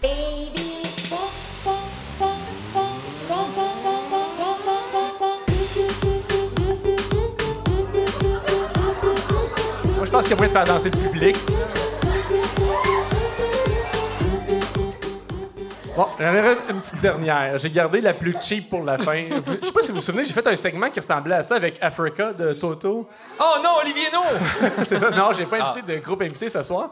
Mais j'étais comme un peu offusqué qu'il n'y ait pas de version française de Africa. Fait qu'on l'avait fait faire sur mesure. Mais là, je l'ai trouvé, la version française. C'est juste que quand je l'ai fait jouer, j'ai réalisé que c'était fait comme avec Google Translate ou un affaire de même. là. Le piétage est. Bébé requin. Bébé requin. Bébé requin. C'est Siri qui chante. Maman requin. Maman. C'est un genre, hein? OK? Ouais, c'est ça. Je pense Mais- que ça fait. Ouais, Oui, ben, c'est que finalement, tu sais, après tout ça, tu reviens à, à l'original puis t'aimes ça. Ouais, finalement, c'est crime. Ben, la, version, la version extrême métal à défoule. quand- Moi, je- c'est ma préférée. Quand j'ai parlé en. C'est la plus différente. la version extrême métal. Oui.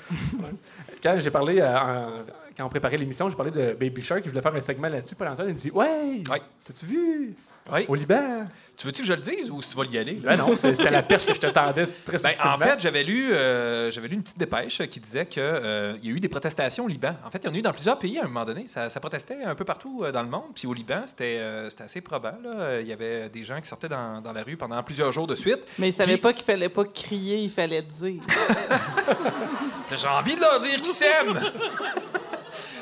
C'est tout près de Jérusalem, en plus, le Liban. Tabarnouche. Euh, et puis, euh, donc, c'est ça. euh, il, racontait qu'à un moment donné, il y avait des manifestations et puis des protestataires qui criaient. Il y avait une dame qui était dans son auto avec son enfant. Puis son enfant avait peur des protestataires. tu sais. Alors que eux étaient là pour la population. Ils n'étaient pas là pour faire peur aux gens dans la rue. Ils étaient là vraiment pour la population du Liban, puis euh, prôner de belles valeurs. Puis ils se sont rendus compte qu'ils faisaient peur à l'enfant. Fait que là, ils ont essayé de le calmer. Ils ont vraiment voulu calmer le jeu. Fait que qu'est-ce qu'ils ont fait?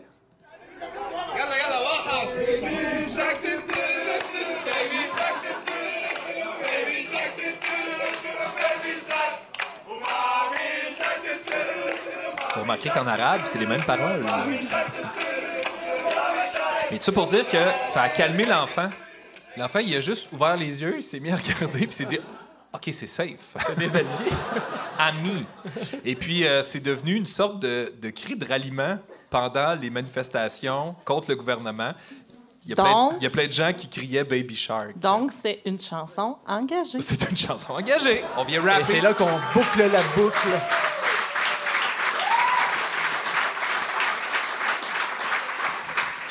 Moi, j'aimerais juste euh, souligner en soulignant que pour réaliser cette chronique-là, j'ai dépensé pour à peu près- Pardon, tu veux souligner en soulignant? J'ai-tu dit ça? Oui.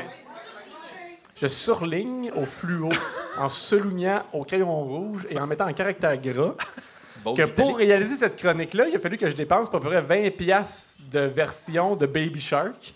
Que J'aimerais remercier les deux personnes là qui le billet auront servi à ça ce soir. Merci.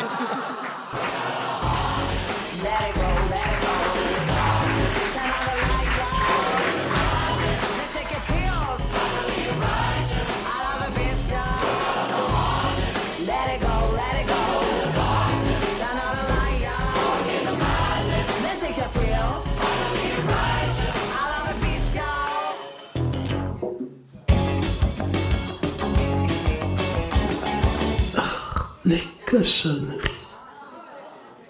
Tantôt, Robin, tu te demandais, euh, en fait, tu disais que tu comprenais pas vraiment les gens.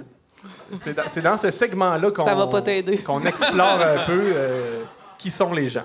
Et on fait ça en dégustant des cochonneries. c'est euh, ce qu'on dit, c'est notre segment compte double.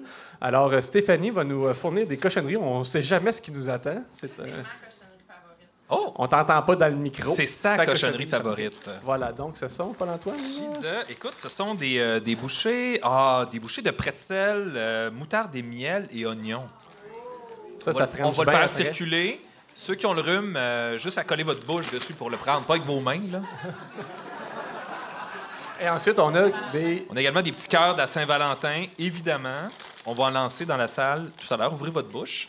Et euh, finalement, il y a des petits friandises. Petit au pluriel, friandises pas. Euh, des cœurs d'amitié. fait que c'est ça. Sur les cœurs, c'est écrit Love Me. Euh, ça, ça a plus l'air d'être euh, une supplication. Et euh, c'est écrit également XOXO en l'honneur de l'émission, j'imagine. Je pense qu'on a fait le tour de l'étiquette. Euh, goûter? BAE Qu'est-ce que tu voudrais, Robin? Le Bureau d'aménagement de l'Est. Les petits bradisol. là, ça va. Il goûte vraiment tout ce qui est écrit. C'est fruité.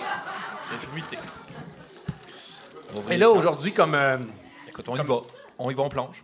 Euh, je tiens à dire une dernière- juste une chose, Francis. On préparait ce segment-là, puis je me disais, on a l'air de rire des gens, mais on dit que c'est un segment cochonnerie. C'est pas parce que ce que les gens disent, c'est des cochonneries. Non.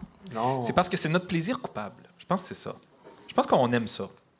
On aime ça, puis on sait que c'est pas de temps bon pour la santé, mais on continue et on plonge là-dedans. Fait que voilà, je, je voulais juste faire cette petite mise en garde-là parce qu'on on a l'air d'être un peu euh, hautain, mais euh, c'est pas ça du tout, du tout. Surtout, euh, surtout Geneviève, elle est pas hautaine.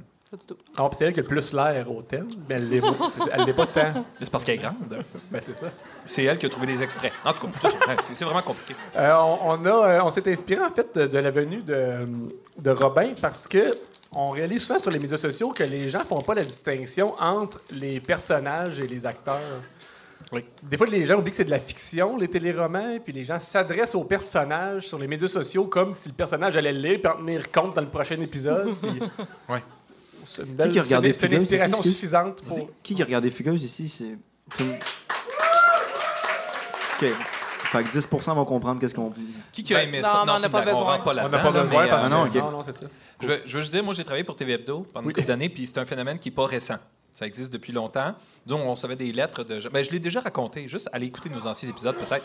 Mais euh, il y a des gens qui nous écrivaient, euh, un de mes préférés, je le dis rapidement pour ceux qui n'étaient pas là, mais euh, on a reçu une lettre de quelqu'un qui nous disait Là, là, dans Top Model, Brooke a trompé euh, son mari et euh, son mari, euh, finalement, il va euh, se retrouver avec telle femme. Puis si vous retirez pas cette émission des ondes d'ici deux semaines, je vous poursuis en justice. Il y a énormément de couches de sens là-dedans. Euh, Faudrait appeler au DPCP voir s'il y a une cause. là. la juridique est là. Pascal, mon petit. Gabriel, dans le District 31, des fois, me fait penser à toi dans sa façon Ah de jouer. Moi. Ah. Je voulais te dire ça, ça fait longtemps. là. C'est bon. Parce que c'est important, l'art engagé, mais c'est important de décrocher aussi des fois. Il a tout compris. Fait que, euh, on enchaîne dessus? Oui. OK. Ouais, Vas-y, le, moment- le moment cochonnerie, c'est slack, hein, je tiens à Ouais. dire. On termine avec ça. Euh, ben, dans le fond, je vais mettre en contexte. euh, On va avoir une conversation qu'on a eu la chance de lire sur Facebook. Euh, dans le fond, c'est une discussion qui avait lieu en dessous euh, du teaser de l'épisode de Fugueuse de cette semaine, où on pouvait voir ben, le personnage de Robin, qui est Johan, qui, était, qui est devenu Alex parce qu'il est en transition. Spoil. Puis Alex se, fait- se faisait harceler par un petit con là, qui s'appelle Karim sur son lieu de travail. Puis là, c'est une discussion Facebook, fait qu'il y a plusieurs personnes qui interviennent. Il y a Paya qui va interpréter euh, Geneviève. Geneviève. Bruno. Geneviève va interpréter Catherine Lévesque. Puis moi, je vais alterner entre Christine Landry, Mélissa Fortier, Hogg et Jessica Otis. Si vous êtes mêlés, c'est pas grave. Puis, euh, dans le fond, on a donné des catégories aux différents postes. Puis celui-là s'appelle Réflexion sur la boxe. Fait que là, on rappelle que au restaurant, il y a quelqu'un qui est allé puis il l'a comme brassé. là. Sa mère a dit qu'il faisait de la boxe, etc. Je comprends pas pourquoi il sac pas une volée à Karim. Il aimait pas ça, la boxe. Ça appartient au monde de Johan, pas à celui d'Alex. Ah, peut-être, sauf qu'il sait se défendre. Surtout que Karim a tabassé l'Autochtone. Là, je comprends pas qu'il se fâche pas. Quoi? Les filles, ça subit? Alex est à son travail. Je pense que c'est pour pas faire de vagues en plus. Mais il, barre oblique, elle, ne recherche pas la violence. Au contraire. Je trouve que le respect est présent tout au long. C'est pas parce que tu fais de la boxe dans ton enfance que tu sais comment te défendre rendu à l'âge adulte, lol. Ah, va falloir que je le réécoute, mais j'ai pas compris qu'il faisait de la boxe à 5 ans. Moi, je crois plus que c'est v'là pas longtemps, genre dans son adolescence. Habituellement, la boxe, c'est assez intense comme entraînement, puis parfois, il y a des combats. C'est pas pour les enfants, et puis, puis ça se perd pas, non. Le monde que je connais qui ont fait de la boxe ou des sports de combat, ils l'ont pas perdu. Que ça se perde ou pas, ça ne faisait pas partie d'elle. Alex l'a nommé à sa mère Je détestais ça. Elle a envie d'être autre chose que ce qu'on lui a toujours dicté d'être. Je tiens à dire qu'elle utilise le terme, elle l'a nommé à Ouais. sa. Ça fait un peu Mais ça, c'était la fille ouverte dans. Hein, ça l'empêche pas de se défendre et de défendre sa blonde? On règle pas les problèmes en donnant des coups. Même si Karim le mérite amplement, ça servirait à rien de donner des coups en retour. Bof, ce milieu-là, c'est pas mal comme ça que ça marche, malheureusement. Fin.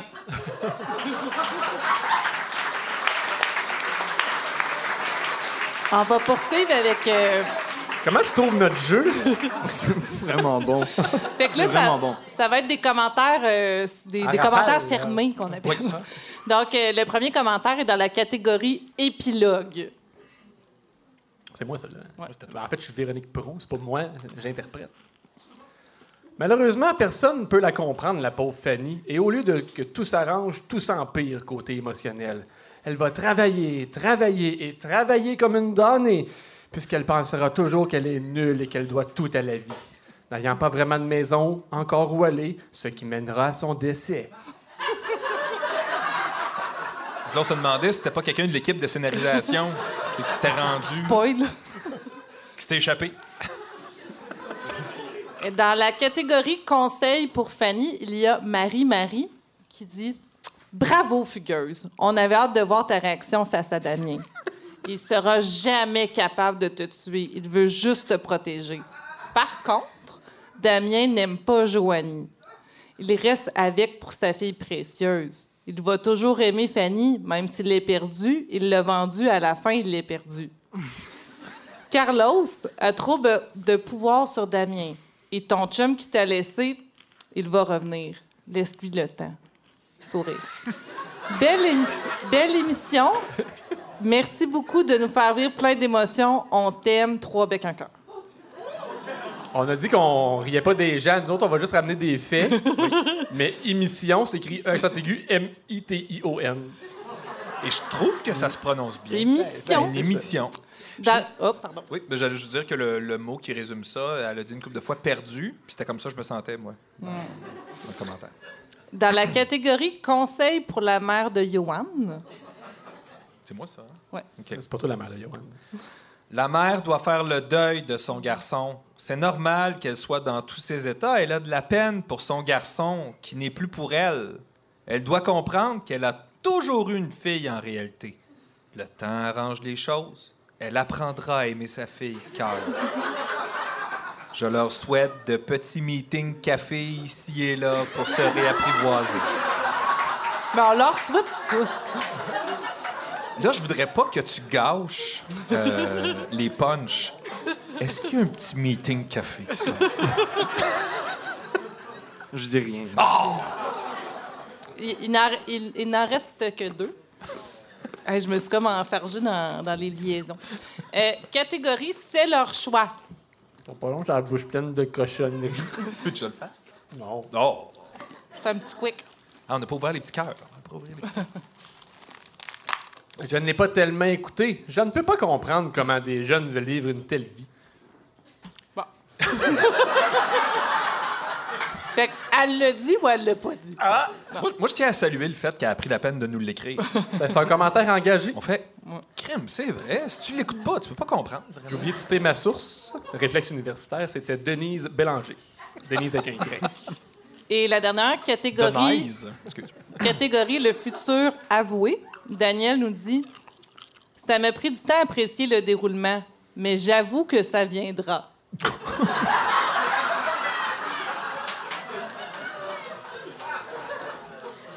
Hein? À vous, Daniel? C'est hein? bon, c'est bon, c'est un bon commentaire. Elle J'en aime- avais lu un aussi. Elle aime hier, toujours. Oh, vas-y, vas-y, vas-y. Que j'avais vraiment aimé, en fait. euh, je cherchais une catégorie, là. Je pense que ce serait catégorie enjouée. je sais pas c'est quoi son nom, mais il a juste dit Ma femme puis moi, on suit ça. c'est c'est tout. C'est tout. Robin Louveau, merci pour ce mot de la fin. C'était le meilleur.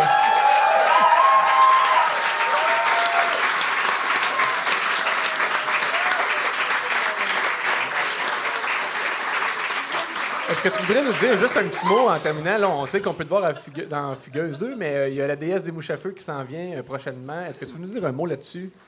Euh, pas particulièrement. Non, parfait. Non, c'est- un film. Je sais pas exactement la, la- la date de sortie, malheureusement. La première est à Berlin à 20 le 23 février. Ensuite, je sais pas quand est-ce qu'il va sortir au Québec. C'est sûr qu'il va sortir. Puis d'après moi, il va venir à Val-d'Or aussi. Mais c'est le seul autre projet dans lequel j'ai participé pour l'instant. Comment ça a été? C'était-tu le fun? De quoi? Travailler là-dessus? Ben oui. OK. Tu sais, je te l'ai pas demandé Ah ouais. pour fugueuse, mais c'était le fun de travailler là-dessus? Non, non, non. C'était vraiment. Les deux projets, c'était Oui, c'était- le fun. pour des Ouais. raisons. Je préfère travailler sur un long métrage. Ben oui. Ouais. Ben oui. Ben, on va suivre ça avec attention. Merci beaucoup. Robin Louveau, mesdames et messieurs.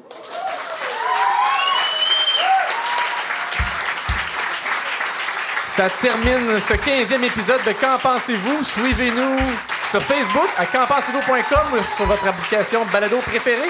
Merci à nos invités David Goudreau et Robin Louveau.